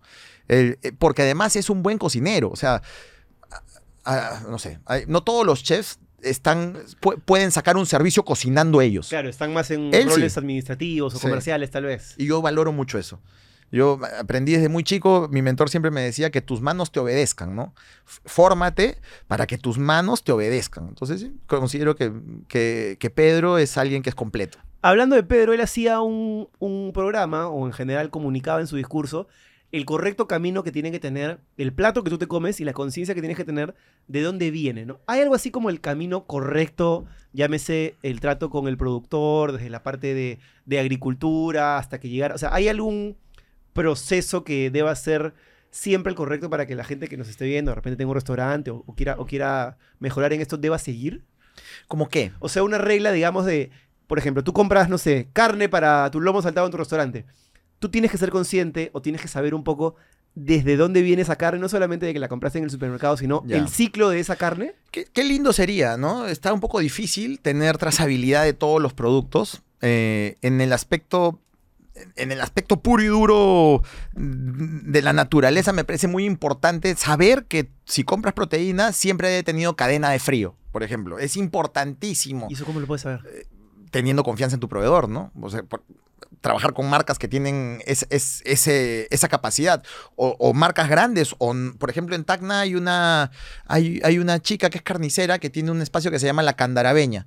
Y veo cómo su stand en el mercado está lleno de refrigeradoras, mientras que los demás no. Entonces, ella entiende que existe una temperatura de peligro de los alimentos, que es de 6 grados a 63 grados. Debajo de 6 grados, los microorganismos patológicos duermen, por así decirlo. Y sobre los 63 grados, mueren. Entonces, si estás en este rango, la carne está colgada en un mercado, se está pudriendo. ¿Me entiendes? Entonces, debería estar refrigerada. Ese pollo calientito, recién matado, colgado, se está malogrando. Qué loco la cantidad de química que hay en esta, en esta chamba, ¿no? En este oficio. Sí. Química, no sé si biología es la palabra, pero Hay de todo un poco. numérico. Anatomía, biolo- bio- mucha biología. Eh, creo que eso es importante, ¿no? Un buen cocinero debe, debe saber un poco de temas eh, de antropología, de biología, de- algo de química, física. Eh, el chef Jack siempre decía que un buen cocinero tiene que ser culto. O sea, si, si- no, uno bueno, ¿ah? Tiene que ser culto. ¿Cuál es el plato, bueno, aquí en tu libro, aquí lo vemos, eleva tu juego culinario, de Giacomo Bocchio. ¿Cuál crees que es el plato de bandera, el plato que más nos representa? Hay un gran debate entre el ceviche y el lomo saltado. Seguramente te puedes ir a la comida criolla también. ¿Cuál crees que es el plato más representativo del Perú? Creo que el ceviche, porque el ceviche es la belleza de lo simple. En el ceviche no hay dónde esconderse. O sea, es también un plato difícil de hacer, de hacer bien. Y en el programa, en el Gran Chef, es algo que vemos, ¿no? Ya nos bro- bromeamos con que hemos puesto en nuestro contrato que ya no más ceviches ni leches de tigre, porque le salen muy mal. Es que es muy difícil. Es dif- sí, es- Intenten hacerlo en casa los que no son, no trabajan en cocina, no son cocineros. Es un plato difícil. A menos que le metas la pichicata, como le dicen, ¿no? Y le metas... Eh, eh, eh, ¿Ainomoto no? ahí no, no quería decir la marca, eh, glutamato monosódico. Esa banda no la va a entender nadie. Dila nomás, porque nadie va a entender. Claro, es como esas marcas de... GMC, ¿no? cuando, cuando hablas de Quaker. O sea, nadie... Claro, avena. Avena, avena procesada con el bio Quaker, ¿no? O Claro, sea, claro. Bueno, glu- el glutamato monosódico, este... Es un saborizante eso, ¿no? eh, es un, sí, es un, es un aditivo químico, la verdad. Que además Hecho de caña de azúcar, pero es un aditivo químico. No hay, todo en exceso es dañino. Pero este Considero que si se usa en cantidades justas y mínimas, no es dañino. no es que no sea dañino, pero es, es la vida misma, ¿no? Dañino es caminar por la avenida al arco y fumarte todo el smog de... claro, claro, claro, claro. O sea, que no es dañino, ¿no? Justifica un poquito por el placer de comer un ceviche increíble, ahí tomarás decisiones. Pero tú lo pondrías en tu ceviche... Yo no uso Ajinomoto, ni glutamato monosódico. Eh, no es necesario, creo, ¿no? Con el limón... en algunas cartas, cuando he hecho algunas cartas para cevicherías eh, que no son caras, sencillas, se ha tenido que poner porque eh, el público lo va a exigir, ¿no? Y es una cantidad justa. Pero me pasaba, por ejemplo, cuando era chef en el hotel, en el, en el Hilton, que... eh, mis, mis cocineros, no, yo no compraba, estaba, no, estaba, no había orden de compra de glutamato monosódico, que se vería en grandes cajas, no había orden de compra. Y les encontraba bolsitas en los, en los mandiles. No, Claro, de contrabando. De contrabando. ¿Por qué? Porque así lo entendían. Eran gente de 25 años de cocineros, señores mayores, que no podían aceptar. O sea, yo llegué y dije, esto no se compra más. Y. Chivo lo que se cree. Claro, ¿verdad? iba con, su, la con bolsita. No, siempre me llevé bien con los cocineros, ¿Ah, sí? ¿ah? Sí, porque yo respeto mucho al, al mayor. A- Sobre, con el cocinero viejo, con el cocinero mayor, siempre me llevo bien porque aprendo. A mí me gusta aprender y tal vez no tengan todos los conocimientos técnicos del mundo, Pero historia tiene. pero y saben cosas. La Y- cana, la cana siempre enseña. Así es, es de la boca del viejo donde salen las verdades. Correcto. ¿Cuál crees que es el país que más ha contribuido con la cocina peruana? Se me ocurren algunos, pero tú eres el que sabe. Eh, mira, eh, la cocina española, cuando llega acá, no nos enseña cocina española como tal, nos enseña árabe. Porque ¿quiénes son los, las primeras cocineras que llegan a Perú? Son las moriscas, que son las hijas de los árabes nacidas en España. Y esas son las primeras cocineras que traen el limón, ¿no? Que, que- que traen el azúcar. Creo, por ejemplo, que la- muchos postres, el alfajor es árabe, pues no, alfajor. al- Todo lo que sea con al, mi Sí. apellido Alzamora tiene que ver con árabe. Árabe también, claro. Español, árabe, sí. Claro. Y porque de España, la cocina española, propiamente la cocina española, es la cocina vasca. Porque los árabes nunca llegaron al País Vasco, ¿no? Y estaba Pelayo, que era el, el rey del País Vasco, que es el que reconquista España, ¿no? Luego. Y por eso se dice que la cocina española de verdad es, Es la la, vasca. eh, es la vasca. Bueno, al norte dicen que está la mejor comida española, San Sebastián, Donosti, todos Claro, esos lugares. no llegaron los árabes, pero los árabes trajeron cosas increíbles, ¿no? También, o sea, O sea, tú dirías que la comida peruana. Tiene me- mucho de árabe. pensé que me ibas a decir Japón o China. con los años luego, luego, pero ya con, con estas bases, ya entran nuevas influencias como, como la japonesa y la china, ¿no? Lo- La china es una locura, la cantidad de chifas que hay en todos lados Brutal. y como, y como nosotros los peruanos, las cocinas profesionales peruanas son de alta presión, que, nos, que, se, que parecen mucho a los, a los, a los dragones o los woks de los chifas, ¿no? Eh, y nos lleva a un perfil de sabor que siempre tiene ahumado, como en el lomo saltado. ¿Por qué? Porque sucede, ¿no? Si tú, si tú pones aceite en una sartén con un fuego tan fuerte, se va a prender y le va a dar esa nota ahumadita. Entonces, al peruano le encanta esa nota ahumadita del salteado, pero no es tan fan del ahumado ahumado. ¿Me entiendes? De Del, del- verdad. del que, del que se hace con, con leña y tal. Alguna vez leí, no me acuerdo de quién, me gustaría acordarme, pero leí que eh, decían que al peruano, eh, masivamente hablando, no conectaba tanto con el ahumado porque traía muchos recuerdos de pobreza, de cocina de leña. ¿no? De- de co- de- Podría ser una, de cocina de leña. Entonces- una explicación sociológica interesante. ¿ah? Sí, y, y, o sea, ese, ese que comía leña porque no había gas en su casa y tal, y en, en un momento de pobreza que, que crece económicamente en el tiempo, ya no vuelve a una cocina con humos porque no es lo que, o sea, no sé, no, ya no conecta con eso, ¿no? Wow, qué interesante. Cambiemos un poco el tema, hablemos un poco de tu, de tu etapa de creador de contenido, una persona que le habla a la cámara también como un oficio.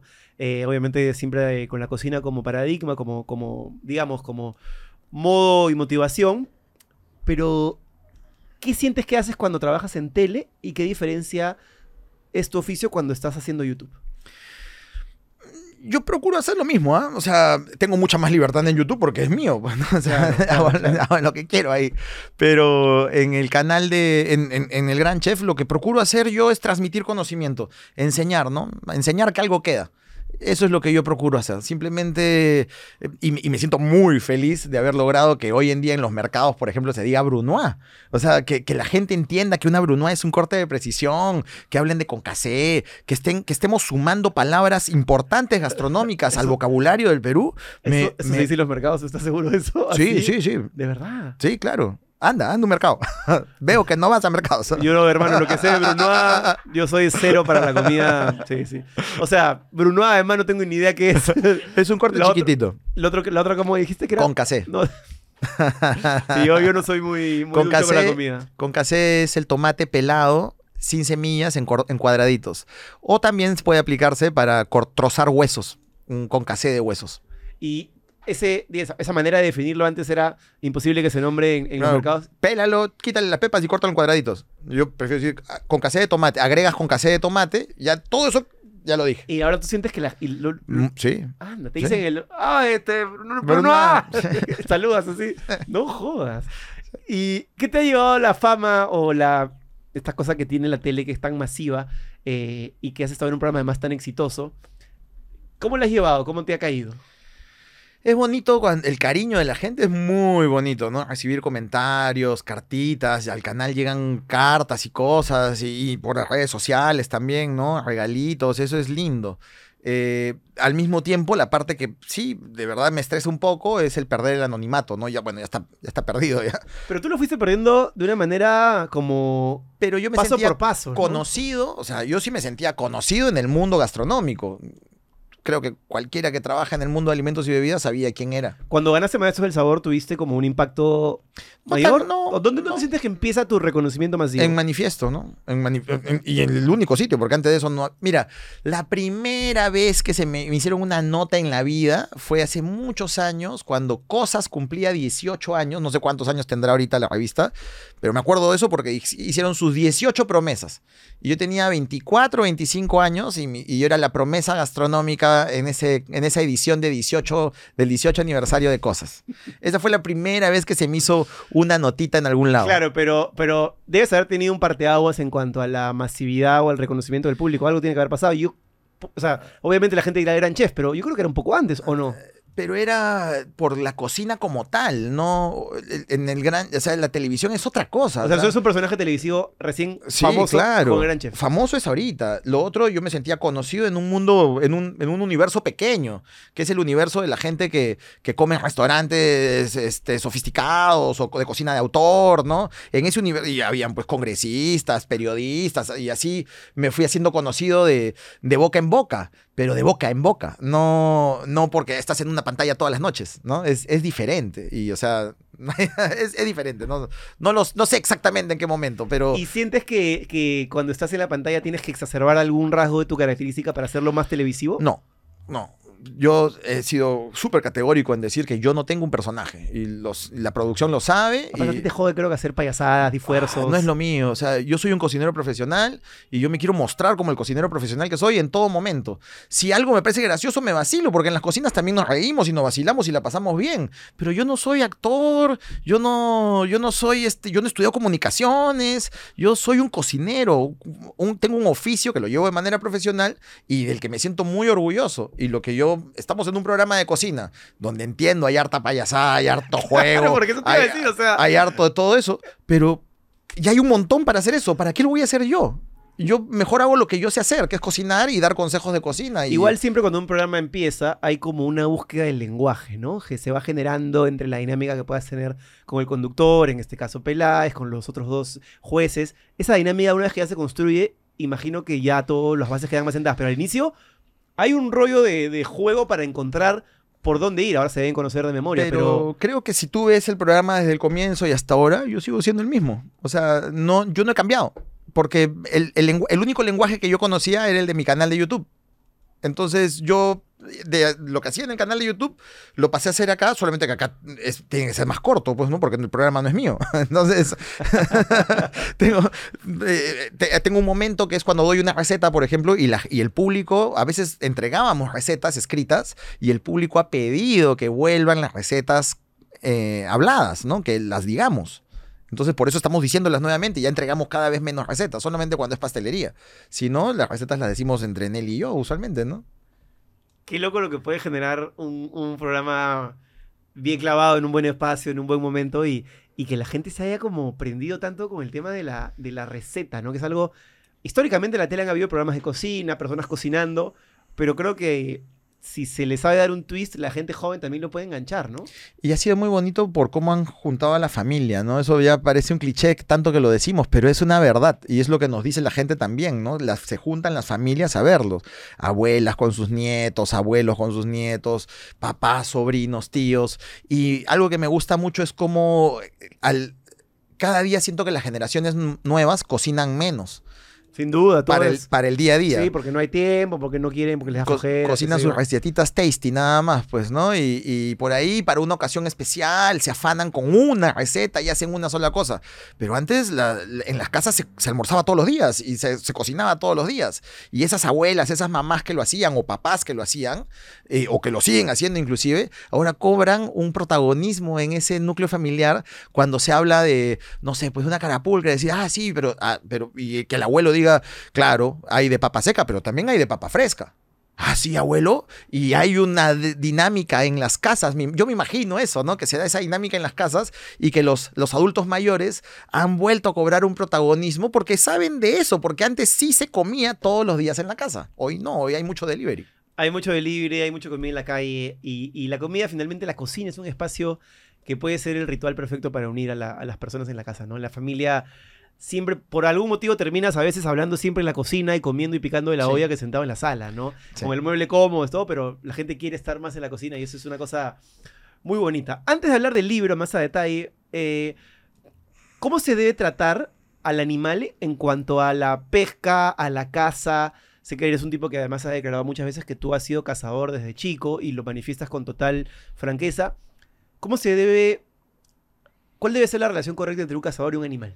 El respeto, ¿no? El cazador debe conocer el hábitat y los hábitos de su presa y debe respetarla. Y el verdadero cazador es el que cuida la naturaleza, porque estás en la naturaleza. Cuando pescas, cuando cazas, estás inmerso en la naturaleza. ¿Un pescador es un cazador? Sí, claro, caza submarina. Sí, ¿no? Sí, claro. Un pescador. Sí, es un cazador. Un cazador recolector, ¿no? O sea, yo me. con- Con Kabir Tello, que es mi, mi socio y mi gran amigo, es cocinero también, que él es, hace caza submarina y lo, ha- lo hace hasta ahora. Pucha, el otro día se sacó un mero de este vuelo. ¿Así con arpón? Sí, claro. Uf, él se mete, creo que 30 metros para abajo. Es una locura. Tanque, obviamente. No, a pulmón, apnea.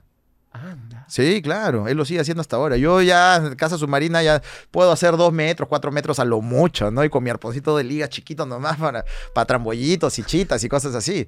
Pero este pata, uf, no, es una locura. Miren su canal de YouTube.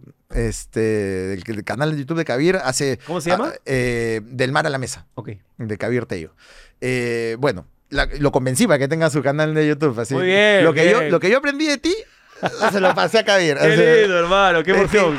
Me encanta cuando dices eso porque además yo visto tu canal, es un super éxito, tiene miles de vistas, recetas con millones de vistas y, y a mí me encanta cuando veo un creador de Así contenido que- trasciendes. así es. Estás trascendiendo. Tú trasciendes, y te lo estoy diciendo acá, tú, tú trasciendes Gracias, gracias. cuando haces, es- cuando, no sé si lo estás haciendo tan seguido, ya no lo haces tan seguido, pero en un momento hablabas mucho de cómo crecer en YouTube y cómo Sí. te había impactado, que, o sea, porque a mí también me pasó, la primera vez que vi un depósito de YouTube en mi cuenta, le escribí a mi viejo y le dije, oye, papá, porque me había dicho él que me iba a hacer un depósito para que yo le haga un depósito no sé quién, ¿me depositaste esa plata que me dijiste? Y me dijo, no, y yo no sabía de dónde había entrado esa plata. Increíble, ¿no? Claro, y- y- y- Y aparte estás haciendo algo que amas hacer, Sí. que te gusta, que, que además genera comunidad, ¿no?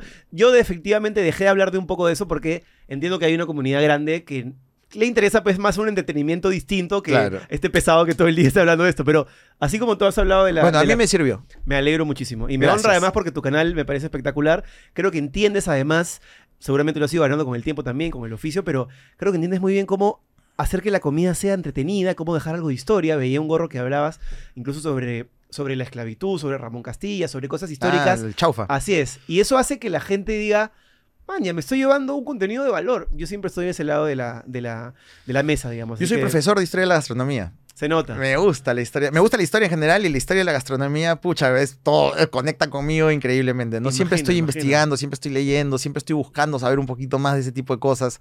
Es algo que realmente me mueve y me emociona.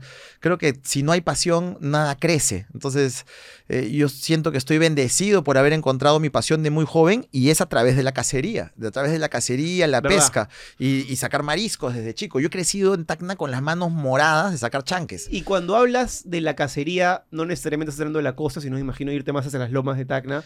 ¿Cómo, era- En la costa también? ¿no? O sea, hay, hay una zona que se llama Los Palos, donde hay liebres y hay palomas que solamente comen aceitunas, ajíes. O sea, ¿por qué una paloma de esa zona comería basura? Nosotros ten- tenemos en la cabeza que las palomas comen basura porque vemos a las de la ciudad. Pero una paloma en la chacra, es, mi abuelo siempre dice que vienen sazonadas. Claro, Eh, comen la naturaleza, que es lo más puro del mundo. y en mi familia, los hombres, por más que mi abuelo era restaurantero, no era cocinero. Y, y no, no cocinamos. O sea, en, en la, en la familia, en los Boquio y acá, no hay grandes cocineros hombres. Parrilleros sí. Pero eso es un poquito más fácil, en verdad. Y más difícil es guisar, más difícil es estofar. De hecho. Hacer parrilla tiene su complicación, pero. Yo soy es- inútil y me prendo una parrilla, no hay forma de que haga un guiso. ya. Claro, es- son cosas diferentes. sí, sí. Un buen cocinero puede hacer parrilla, un buen parrillero no necesariamente de cocina. acuerdo. Y, y bueno, y entonces mi diversión de cazar y de aprender, y, y cuando iba a cazar desde muy chico, mis abuelos, me- mi abuelo, mi papá, mis tíos, es, que hay mensajes muy claros, ¿no? O sea, nosotros cazamos para comer, nosotros no cazamos por trofeo. Nosotros somos una familia que caza porque disfrutamos de reunirnos alrededor de una mesa, tomar vino y comer unas palomas a la parrilla, comer una liebre a la parrilla. No estás haciendo puntería un para ver quién dispara mejor y luego se deja Claro, no, jamás. ¿Y cómo, discúlpeme la pregunta tan ignorante, pero cómo se dispara o caza a una liebre y... O sea, ¿dónde tienes que darle para que la comida te sea, para que el animal En siga el siendo... homóplato, en el homóplato en la cabeza. Si la- la- cuando tú cazas una liebre, la ¿Con liebre qué es la una- cazas? con una. Yo cazo ahorita con PCP, Pneumatic Compressed Pressure. Es el, el- ¿Como una que carabina? Es una carabina de balines, porque no necesito licencia. Eh, tengo, bueno, no necesito licencia para, para portar esta arma, pero tiene el poder de una, de una carabina 22, de balas 22. Entonces, a una liebre de un solo tiro la deja seca, si le das en el sitio correcto. ¿Dónde le das? Le das en el homóplato. Porque si le- el homóplato es un hueso muy delgadito, entonces lo atraviesa fácilmente y atraviesa puros órganos vitales. Y queda seca. Y o eso- en la cabeza. Y eso nunca te dio como... O sea, yo sé, yo, yo sé que la- hay, hay una, hay un lado muy animalista, muy ferviente, que creo que tienen algunos argumentos interesantes. Por ejemplo, yo estoy en contra de las corridas de toros porque me parece que es Yo también. lastimar a un animal simplemente para entretenimiento Yo y para también. tirar olé como un guachafo. No me gustan nada. Pero entiendo que en esto hay un, un ciclo más... Acá hay comida. Así es. O sea, y eso, y, y se, y se, y se o sea, por ejemplo, se dispara para matar. Si estás, si tienes duda, si el tiro está muy lejos, si no crees que le vas a dar, o si tienes dudas si le vas a dar, no dispares. Eso es algo que te enseñan desde chico. Disparas para matar, porque nosotros matamos para comer. No matamos por trofeo. Jamás vas a ver en una casa mía o de mi familia una cabeza de venado o una cabeza de otro animal o un animal que ni siquiera Eso se come. eso Eso, no- va a pasar. eso Con eso estoy en contra. Siempre me ha parecido Yo estoy a favor de la cacería para comer. Eso que entras a una casa y ves un venado colgado de la pared, la mitad del cuerpo, tú dices, Los entiendo, es- los entiendo de alguna manera, Pero ¿qué- qué pero no ¿Cuál- es algo que yo puedo promover ni es algo que yo puedo celebrar. Yo celebro la cacería para comer, porque si todo todo el mundo quiere comer, pero no todos quieren cazar. Entonces, si viene alguien a criticarme que no, que, que eres malo, Claro, que cómo es sé posible, vegano. sé vegano. Claro. No me digas eso mientras te comes una pierna de pollo a la brasa. No sea, No eso es consecuente, ¿no? esa es la clásica doble moral que vemos hoy en día en estas generaciones. Lo vemos en todos lados, pero se ve. Yo recibo hate de chivolos que te dicen que este salvaje. por cazar y cosas. y, eh, tú me escribes algo que a mí no me gusta en mis redes sociales y yo te bloqueo. Así como debe ser. Eso es lo. Yo no me, no me No sé, si, no, no sé si no me gusta, pero si, si si hay no un me adjetivo gusta por malcriado, ¿no? exacto. Eso, por malcriado. No me gusta en ese sentido. o sea, Claro, porque yo- uno puede aprender Así también, es, ¿no? yo, yo debato cuando, pero apenas veo un insulto, así sea tonto, bloqueado, y ni siquiera a veces lo hago yo, a veces lo hace gente de mi equipo, entonces no se gaste escribir insultos porque Sí. pierden la oportunidad. Yo sí. veo una cosa que está, que tiene un, que, que están bus- que están buscando notoriedad, ¿no? Chao, chao. Que están buscando que le contestes, que están buscando tener una comunicación Es contigo. básico no contestar. Hablar. Y volviendo a ese tema, por un tema ya de curiosidad, una pregunta también tal vez un poco tonta, pero en esa primera vez que cazas a un animal, ¿no te, da, no, no te dio pena? ¿No te dio algo? Sí, sí, claro. Hay, hay- tienes, tienes, tienes que lidiar con eso. Es que sí es la vida, pues. Eh, eh, eh, así es la vida. Más, mucho más fácil es ir al supermercado y coger un pollo ya muerto, empaquetadito, o coger un pedazo de cerdo, o coger un pedazo de carne que ni siquiera tienes idea de qué parte del animal viene. Ni siquiera conoces el animal, lo defiendes y no lo conoces. Y encima comes solamente el lomo. Porque, ay, mondongo no como. Entonces, ¿cuántos animales hay que matar porque tu capricho de no querer comer mondongo? Correcto. Eh, Hay una doble moral ahí, solamente que hay una frase que me gusta mucho, te la he puesto en el libro, bueno para comer, bueno para pensar. La gente no piensa tanto en lo que come. Y en el Perú en especial nos sentimos muy orgullosos de la cocina peruana, pero no la conocemos tanto como deberíamos para el nivel de orgullo que sentimos por ella. Y el orgullo siempre debe ir de la mano del conocimiento. Solamente no entiendo yo cómo alguien se puede sentir orgulloso de algo que no conoce. O sea, hay mucha lógica en eso cuando dices, por ejemplo, yo tengo personas, conozco personas que son, eh, este término es como pesquetarianas, ¿no? No como carne, no como pollo, pero sí como pescado. Claro, pero el pescado cuando lo pescas, Pesco, lo, lo- lo matas. pesco vegano, dicen otros. Así eh, es. eh. O sea, sacas el, el pescado, el pescado se muere. Entonces, no sé si tiene que ver con un ciclo de, de- Es un tema en el cual yo siento que se va a generar mucha polémica. Yo lo, lo- lo- lo- suelto porque me parece interesante. Pero no tengo claro exactamente dónde están los límites porque hay argumentos muy sólidos como los que me acabas de mencionar. Puedo entender a alguien que me diga, yo soy vegano, que tal vez es más consecuente porque no come ningún tipo de animal. Por ejemplo, hay pesca con dinamita. Estoy en contra Totalmente, de eso. pues, porque ¿no? te bajas algo que de repente está ahí en el, el ecosistema que no tiene O- nada que ver. O pesca de arrastre. Arrastre, Que claro. te llevas todo, Todo. mal. Ya, eso está mal. En- con- con- yo estoy. El, el buen cazador respeta al animal. Caza la talla que tiene que cazar. Pe- si estás pescando y sale un pescadito chiquito, lo devuelves. Y gracias a Dios, usualmente, usualmente, por un anzuelo, el animal no se ve tan afectado como para no poder seguir viviendo. Es como nosotros, a veces nos caemos, nos, nos- nos raspamos las rodillas y seguimos adelante. Y- pero hoy no es algo que hagas constantemente, o sea, en Lima no lo puedes hacer, ¿o sí? No lo hago constantemente, lo hago cada vez que viajo a Tacna porque conozco muy bien el hábitat de esa zona. Agarras carro y eh, te vas para el monte. y sé a dónde tengo que ir, tengo, sé con quién caso, con un querido amigo, que él va a preferir que no diga su nombre porque de ahí lo bulean por cazador, pero... Es como la pesca, hay mucha gente que le gusta ir a pescar porque tienen grandes conversaciones, grandes tertulias, sentados en un muelle o ahí en un bote y pasan horas hasta que pica algo y, se van, ¿no? Hay, hay un rollo del, del proceso en sí más que el resultado final a veces. Tal cual, y, pero para mí, eh, cómo me lleva la cocina es por eso. O sea, estaba el momento de la cacería que para mí era diversión en familia, con mi abuelo, que es, yo siempre digo que es mi tagneño favorito, que con él caso desde los siete años. Con mi abuelo, con mis papás, con mi A papá, siete con mis años te tíos. dieron una... una un- era yo era el como el que traía las presas, pues, ¿no? Yo era el perrito que, Claro, que- anda a correr que, claro, caía la paloma y yo iba salía disparado a traer la paloma de donde sea, ¿no? Me metía entre las espinas, de donde sea la sacaba. Qué imagen igual. ¿eh? Claro, y, y- y esas son cositas que te van haciendo valiente. Es como cuando juegas fútbol, jugar tu fútbol. Sí. Es como cuando juegas fútbol y ese momento es. ¿Qué, qué tipo de jugador eres? ¿El que mete la pata o el que tiene miedo de meter la pata? Nunca se le corre la taba. ¿Ya ves? Jamás. Ya, entonces es igual en la casa y, y esas cositas te empiezan a hacer hombre, te empiezan a, te- te- empiezas a entenderte, a, a generar tu identidad. Yo soy una persona que tiene clarísima su identidad. Y, y mi identidad es la de un hombre, cazador, recolector, cocinero. Altamente posible que en, este, en esta sociedad te puedan caer hartos palos por eso. ¿Y qué voy a hacer? ¿Y qué voy a Es hacer? identidad, es mi identidad. sí. Es- y, y no, o sea, y, y respeto todas las, respeto a la gente, respeto a todo el mundo, pero lo- tus derechos acaban donde empiezan los míos. ¿Hay algo que te hayan dicho que te haya molestado específicamente, que te haya afectado? El haya otro- parecido muy injusto, no sé. Bueno, me dijeron esto de homofóbico, transfóbico, ¿no? Que no lo soy, no lo soy para nada. mm, Hay muchísima gente que, que puede dar fe de eso. Este, pero un día me hacen una entrevista, no voy a decir de qué medio, no lo puso, el, el periodista se, se dio cuenta que se equivocó y me dijo, ¿y qué sentido esto de que te dicen que eres homofóbico, transfóbico y racista? Sea, te leo una vez. Sí, me metió nada más. Yo le dije, ¿y ¿racista? Yo le dije, ¿racista de dónde? ¿De dónde? es? Mira, escúchame, compadre. Le dije, estábamos en un hotel, en el lobby de un hotel, haciendo una entrevistas para el, justamente para el libro. Y, y yo estaba trabajando. Y, y cuando trabajo yo me pongo serio. Mira, compadre, yo estoy trabajando ahorita y tú también. En este momento quiero que me digas de dónde has sacado que yo soy racista. Yo lo he leído en Twitter. Estás pendejo. Pues, Tú, ¿qué oye, fuente va a ser esa? Pero tú eres periodista. no- ¿Qué estás haciendo, hermano? ¿Cómo me vas a decir eso? Y, y ya pues, se retractó, ¿no? Al final llamó por teléfono a, a la gente que estaba haciendo, que los había contactado a disculparse. Se- Lo, lo bueno es que se disculpó. Eso es muy importante, porque Sí. no todo el mundo lo hace. De un tiempo a esta parte, muchos medios tradicionales, y por ende muchos periodistas de esos medios tradicionales, y también de medios digitales, no vamos a hacernos acá los prístinos, agarran de fuente tuiteros.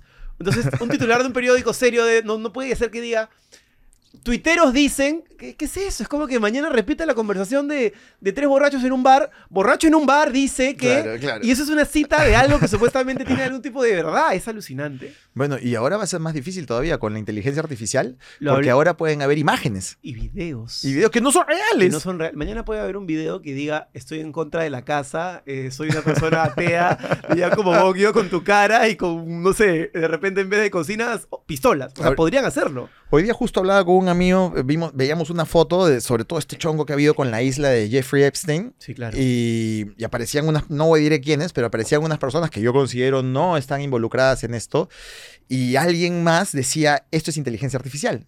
Y, y se puede ver, hay un- hasta ahora todavía la inteligencia artificial tiene ciertas fallitas como en las manos, en algunas expresiones en la cara. Y era evidente, sí, pues las manos no eran, eh, faltaba un, un pedazo de dedo. un Photoshop medio raro que Sí. inteligencia artificial. Sí, yo estoy trabajando con ella para hacer miniaturas para mi canal de blog y es sorprendente lo que puedes hacer. Y eso que en el programa que yo trabajo todavía hay esto, esta protección de, de licencias y derechos. O sea, no, si yo pongo ya como Bokio no me va a salir nada en inteligencia artificial.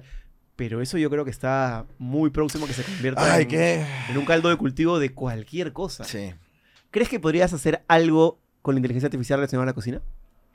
Nunca, he- nunca, ni siquiera le he preguntado nada. ChatGPT, dame una variante del ceviche. No, nunca lo he hecho.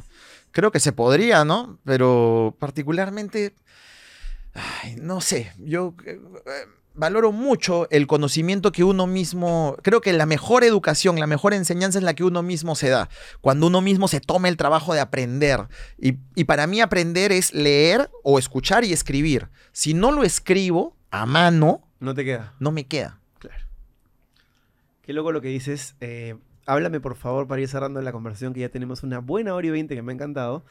De tu libro. Es un nuevo libro, es un libro que has sacado hace poco, hace, hace bastante tiempo. Cuéntame un poquito.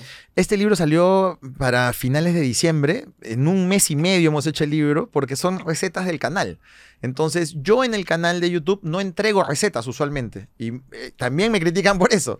Porque yo, yo doy una clase de cocina, pero no te doy la receta. Porque no quiero que te fijes en. eh, hay, hay mucho cazador de recetas. Yo no quiero que te fijes en los hilos del títere. Mira el títere. Aprende, yo doy conceptos culinarios.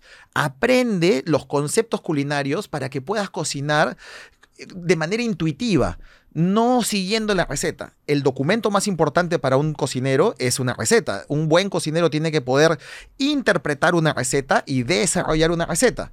En algún momento daré una clase de cómo desarrollar recetas, por ejemplo. Hay una cantidad de recetas aquí brutal. ¿Cuántas Todas son? esas recetas son probadas, todas funcionan, todas están probadas gramo a gramo. Entonces, eh, es por eso yo no las doy en el canal de YouTube, porque también hago asesorías. ¿Quieres las recetas? Compré el libro. Y acá hay 85 recetas, en- y un poco más con salsas y, y- y, este, y, prepar- y pre- y preparaciones base.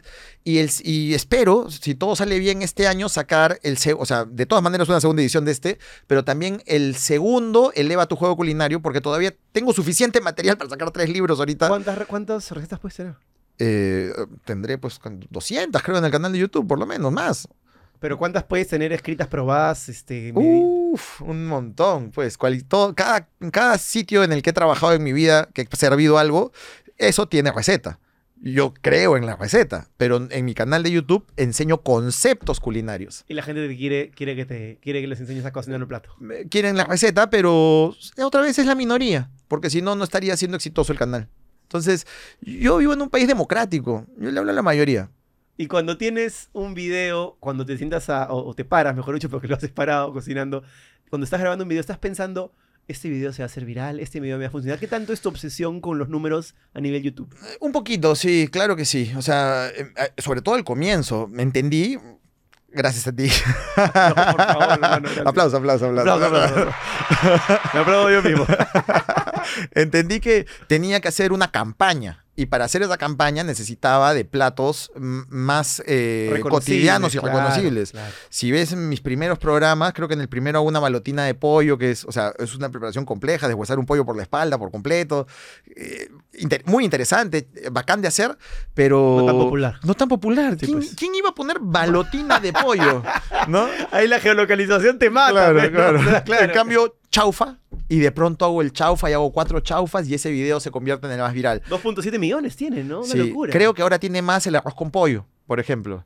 El de las salchipapas, ¿no? Y entonces llevé mi canal hacia una cocina peruana eh, o, o, un- o casi todo es cocina peruana. A veces hago algunos platitos que no son peruanos, peruanos, pero que se comen en el Perú. Y de vez en cuando muestro alguna cosita que yo quiero enseñar. Es que eso es lo bonito, porque cuando tú tienes un proyecto como el que ya tienes tú, o como el que puedo tener yo aquí, tú tienes la posibilidad de entretener, yo puedo tener en la lengua, pues no sé, a un Advíncula o a un Jorge Luna, que sé que me va a reventar la plaza, para luego poder tener a un Dagoberto Vázquez y hablar de la salsa y el changüí a un nivel de detalle Eso que es. yo quiero hacer ese programa porque me va funcionar a mí, y claro, lo verán 30.000, 40.000 personas. No va a ser el millón o dos millones que el otro programa, pero es parte del juego, ¿no? Y cuando entiendes Pero eso... ahí generas tú una comunidad. Exacto. Y, y yo sí creo haber generado una De todas comunidad. maneras, y, y bueno, ahora lo nuevo que se viene, ya tenemos más 625 mil este, suscriptores. Felicidades. Estamos, estamos y seguimos creciendo y está creciendo constantemente. Es tu entonces- prioridad el canal, supongo. Es, que- es que es mi libertad y siempre mi libertad será mi prioridad. Más ¿no? aplausos. En todos los órdenes de la vida, la libertad no se negocia. Correcto, estoy 100% de acuerdo. Sí. A pesar de que a veces la libertad involucre comprometerse con algo, como con un amor o con un proyecto de vida. Por supuesto. eh, pero Con eso, la eh, fe, pero eh, eso eh, para ti es una libertad también. Exactamente, exactamente. Es un Bueno, compromiso escogido. sí. Entonces lo que se viene ahora va a ser eh, hacer recetas que yo quiera hacer, ¿no? Entre ellas, por ejemplo, he encontrado el hijo del chef Jack, eh, Jean-Michel, la vez pasada me, me presentó un montón de recetas de su papá que había encontrado en el, en el almacén y tal. ¿Él también es cocinero? No, Ah. le gusta cocinar y eh, hemos cocinado juntos varias veces. Eh, tengo la alegría de, de poder decir que mantengo una relación bonita con, con la familia del chef, en especial con Jean-Michel, es el, es el hijo mayor y con el que más he tratado, pero me llevo muy bien con todos. Y eh, me dio estas, estas recetas y quiero empezar a hacerlas en el canal, ¿no? Entonces quiero... Quiero empezar a cocinar un poco estos platos súper técnicos, bien de escuela, y creo que ya hice bastante para la gente. Ahora quiero hacer un poquito para mí también, ¿no? Y, y bueno, y siempre, y, y de vez en cuando también un par de platos peruanos y tal. Y mi intención es que para este 2024 eh, yo subo un video todos los miércoles a las 7 y media. Ahora quiero subir dos. Entonces, esa es mi intención, que en este 2024 sean dos videos a la semana. Tu proceso creativo es ir a grabar y me imagino también pensar un poco el contenido a nivel audiovisual. O sea, voy a hacer este plato, eso tiene que verse así, no sé qué. Ya después imagino la edición, la, la, la, la delegas. Sí, en verdad yo pienso en el plato y Brenda es la productora, ella se encarga de, de ver más o menos qué- cómo va a ser ese tema visual y, y como me conoce tanto, me conoce tanto y es, y es tan buena cocinera y, y ha cocinado conmigo, ha sido mi cocinera, eh, así nos conocimos. ¿Tu esposa es la que se encarga canal Mi de futura esposa. Ok, sí, claro. Tu, tu pareja, vamos a decirlo así. Sí. Y tu hermana es tu manager. Sí. ¿Qué se siente que dos mujeres tan importantes en tu vida manejen un poco tu... Y me dicen machista. Se siente increíble, ¿no? Soy, son dos mujeres que me aman, son dos mujeres en las que confío a ciegas y que saben lo que quiero porque me conocen, ¿no? O sea, mi, mi hermana, desde que soy, o sea, mi pasión por la cocina es desde que tengo, imagínate, yo empecé a los 17 años, ¿no? Hemos vivido, con, yo vivido en la casa de mis padres con mi hermana fácil hasta los, bueno, me fui a los a, a- viajar, pero hemos vivido muchos años juntos. En el, en- yo ya metido en mi pasión por la cocina y ella, si alguien me preguntaba algo de cocina, ella ya solita decía, ya le dieron play, ¿no? Ya le dieron play porque sabe que yo voy a empezar a hablar porque es mi pasión, conoce No, lo claro, que, claro. que- que es lo que realmente me apasiona, que me mueve la gastronomía, ¿no? ¿Y es difícil trabajar con tu pareja? No, con ella no, con ella no, O sea, no se agarran a cabezazos, no, no, chongo para nada. Y no es difícil como ya, dejemos mis de hablar. amigos me lo dicen, ¿no? Qué increíble, me dicen mis amigos. Creo que en gran parte es Bre- Brenda sabe cómo llevarme, yo soy intenso y Brenda sabe cómo me conoce y sabe cómo, por eso, o sea, yo hablo mucho de mi libertad, pero ahora tengo una libertad con ella, ¿no? Es eh, y es y la he escogido porque Cuando se logra eso con la pareja es la verdadera libertad. Yo me siento exactamente igual con mi esposa. O sea, o sea, es una relación en la cual te puedes sentir libre, pero en pareja. O sea, libertad no tiene que involucrar necesariamente soltería. ¿no? en- yo entendí que en equipo avanzo más y en equipo puedo impacto más. Y, y no tienen problemas en, no sé, pues son las 12 de la noche y quieren relajarse, ver una serie, que sé yo, y siguen hablando de la chamba, hoy esta miniatura, este texto. No. Algunos días es lo que toca, ¿no? No es lo cotidiano. Hay días que hay que chambear porque se juntaron muchas cosas y, y si hay que chambear toda la noche y toda la madrugada, lo haremos. Somos personas muy trabajadoras los dos. Pero no es lo cotidiano. Y- Lo normal es decir a cierta hora, ya no hablemos más de esto, veamos algo que nos guste, comamos algo, estemos juntos, tomemos un vino, ella es sommelier también, acaba de graduarse hace poco, entonces estamos dándole bastante al tema del vino, siempre tomamos un ron, ella es venezolana, tomamos un roncito venezolano, de los rones el venezolano es el que más me gusta porque es el más dulzón. Ah, sí, más que los cubanos. Sí, este, a mí no son gustos, entiendo todo, pero, o sea, por ejemplo, el ron jamaiquino que me debería encantar, no me gusta tanto. Me gusta, me gusta más en coctelería, pero para tomarlo puro prefiero el venezolano me porque es la- más dulce. Me gustó la comida jamaiquina. Tienen una, una variedad de cosas interesantes. Pollo a la yerk. Sí, esta cosa, este, pues, esta influencia eh, británica, ¿no? Con lo del Caribe, hay una cosa divertida. Hay como una fusión muy interesante. No sé si como la peruana, no, no me animaría a decir eso, pero hay una fusión interesante por ahí. el- Tú sabes que el chocolate caliente que tomamos en, en Navidad y tal. un eh, calor de mierda. Los ingleses lo conocen en Jamaica y lo llevan a la corte a, Inglaterra, que tomaban té y presentan, además del té, el chocolate. Pero sale de Jamaica. de- Ah, ya. de esa- Y el agua tónica, por ejemplo, este, tam- hablando de los ingleses, ¿no? El agua tónica sale del árbol de la quina, que es el árbol que está en... Mira, a eso, me, escudo. a eso me refiero cuando hablo de que lo que nos enorgullece no lo conocemos. Tú, lo- tú lo sabes, pero la inmensa mayoría de peruanos no sabe cuál es el árbol que está en el escudo del Perú, que es el árbol de la quina. Y de ese árbol sale la quinina, y con la quinina se hace el agua tónica. Ya, esa parte sí. Como comprenderás, ya hasta ahí no llegue, ¿no? Mira, Mi cultura general yo creo que es bastante decente, pero ya Los- este nivel de la quinina lo- ya me cagas. los ingleses tenían la India, ¿no es cierto? Sí. Y los militares ingleses no querían ir a la India porque les daba fiebre amarilla. Y la fiebre amarilla es difícil que te mate, pero te genera unos dolores tremendos. Entonces los grandes generales no querían ir porque les iba a dar fiebre amarilla. Y entonces la, corona dijo, ¿qué sabemos sobre esto? Y dijeron, sabemos que en el Perú unos jesuitas han logrado curar la, fiebre amarilla con un brebaje hecho de un árbol, que es como hacer la uña de gato, es la corteza de la, de la quina.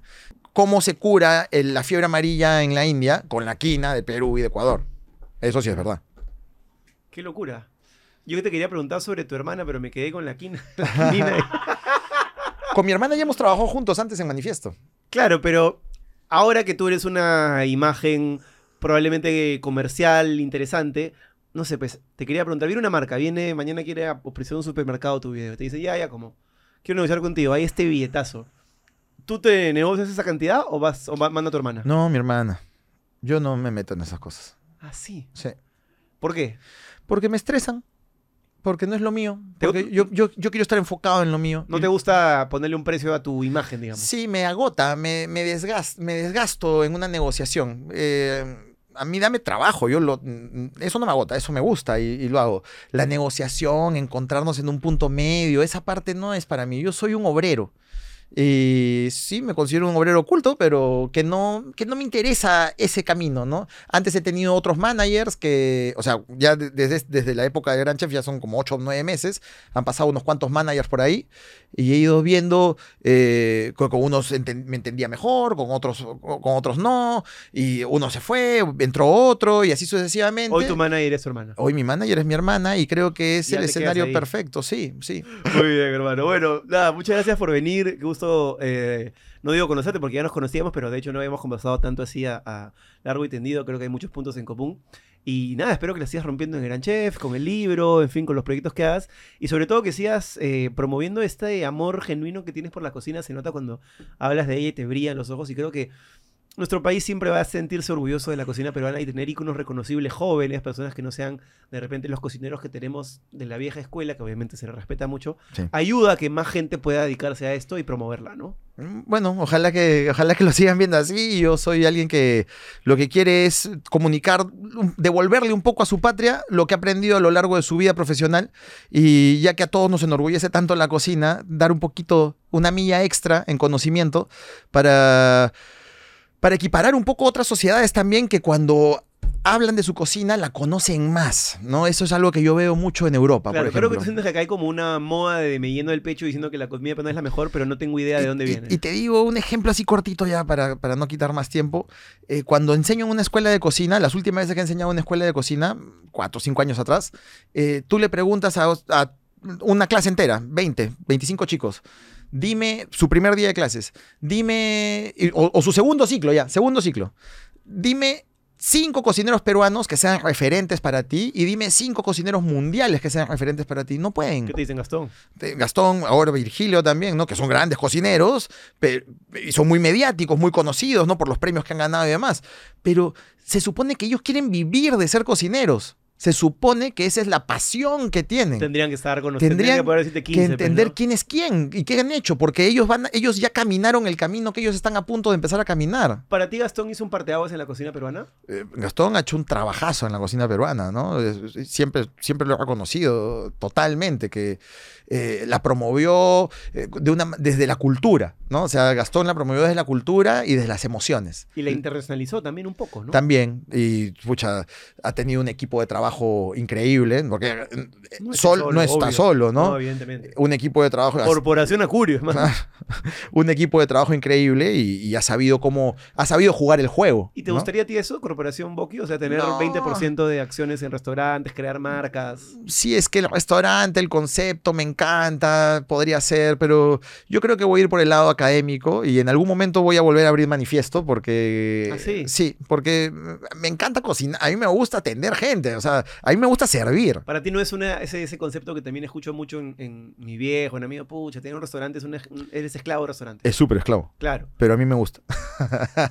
sí. Esclavo, sarna con gusto no pica. pues, ¿no? Sí, pues. Pero haría una cosa mucho más chiquita. Primero quiero tener un control total sobre mis finanzas y abrir un restaurante no para depender del restaurante, sino para disfrutar el restaurante. Pero por lo menos que estés porque he encontrado otros caminos sin dejar de hacer mi oficio que me son mucho más rentables. Mi costo de oportunidad es Obvio. más alto en otros lados hoy en día. YouTube, tele, libros, Tal etcétera. cual. Comunicación de lo que uno hace, perfecto. Sí. Muy bien, hermano, un placer. un gusto. Igualmente, Jesús. Muchas gracias. Muchas gracias. Que vaya todo muy bien. Nos vemos el siguiente lunes contigo. Chau. Chao, gente. Si te ha gustado esta conversación y quieres ver más, te invito a que te unas a la comunidad premium de la lengua desde 8 soles. Tenemos tres categorías donde hay diferentes beneficios y podrás ver las cosas que no podemos poner en el programa principal con nuestros invitados. Conversaciones increíbles, cosas un poquito fuera del lugar, un poquito subidas de tono que te van a encantar. Es la manera increíble que vas a poder conocer mucho más a la persona que se sienta en esa silla. Además, vas a poder ver el contenido de Pasita, algunos videoblogs, vas a poder ver algunos programas antes que el resto de la gente y muchos otros beneficios depende de la categoría en la que estés. Es una comunidad en la que no nos guardamos nada y estarás apoyando al proyecto para que continúe mucho más. Así que nos vemos en el premium de la lengua. Con esa lengua te la voy a jalar. Escúpelo ya. Esto es La Lengua. Auspiciado por Samsung. Tinka. Siempre hay un ganador. Securex, porque juntos cambiamos más.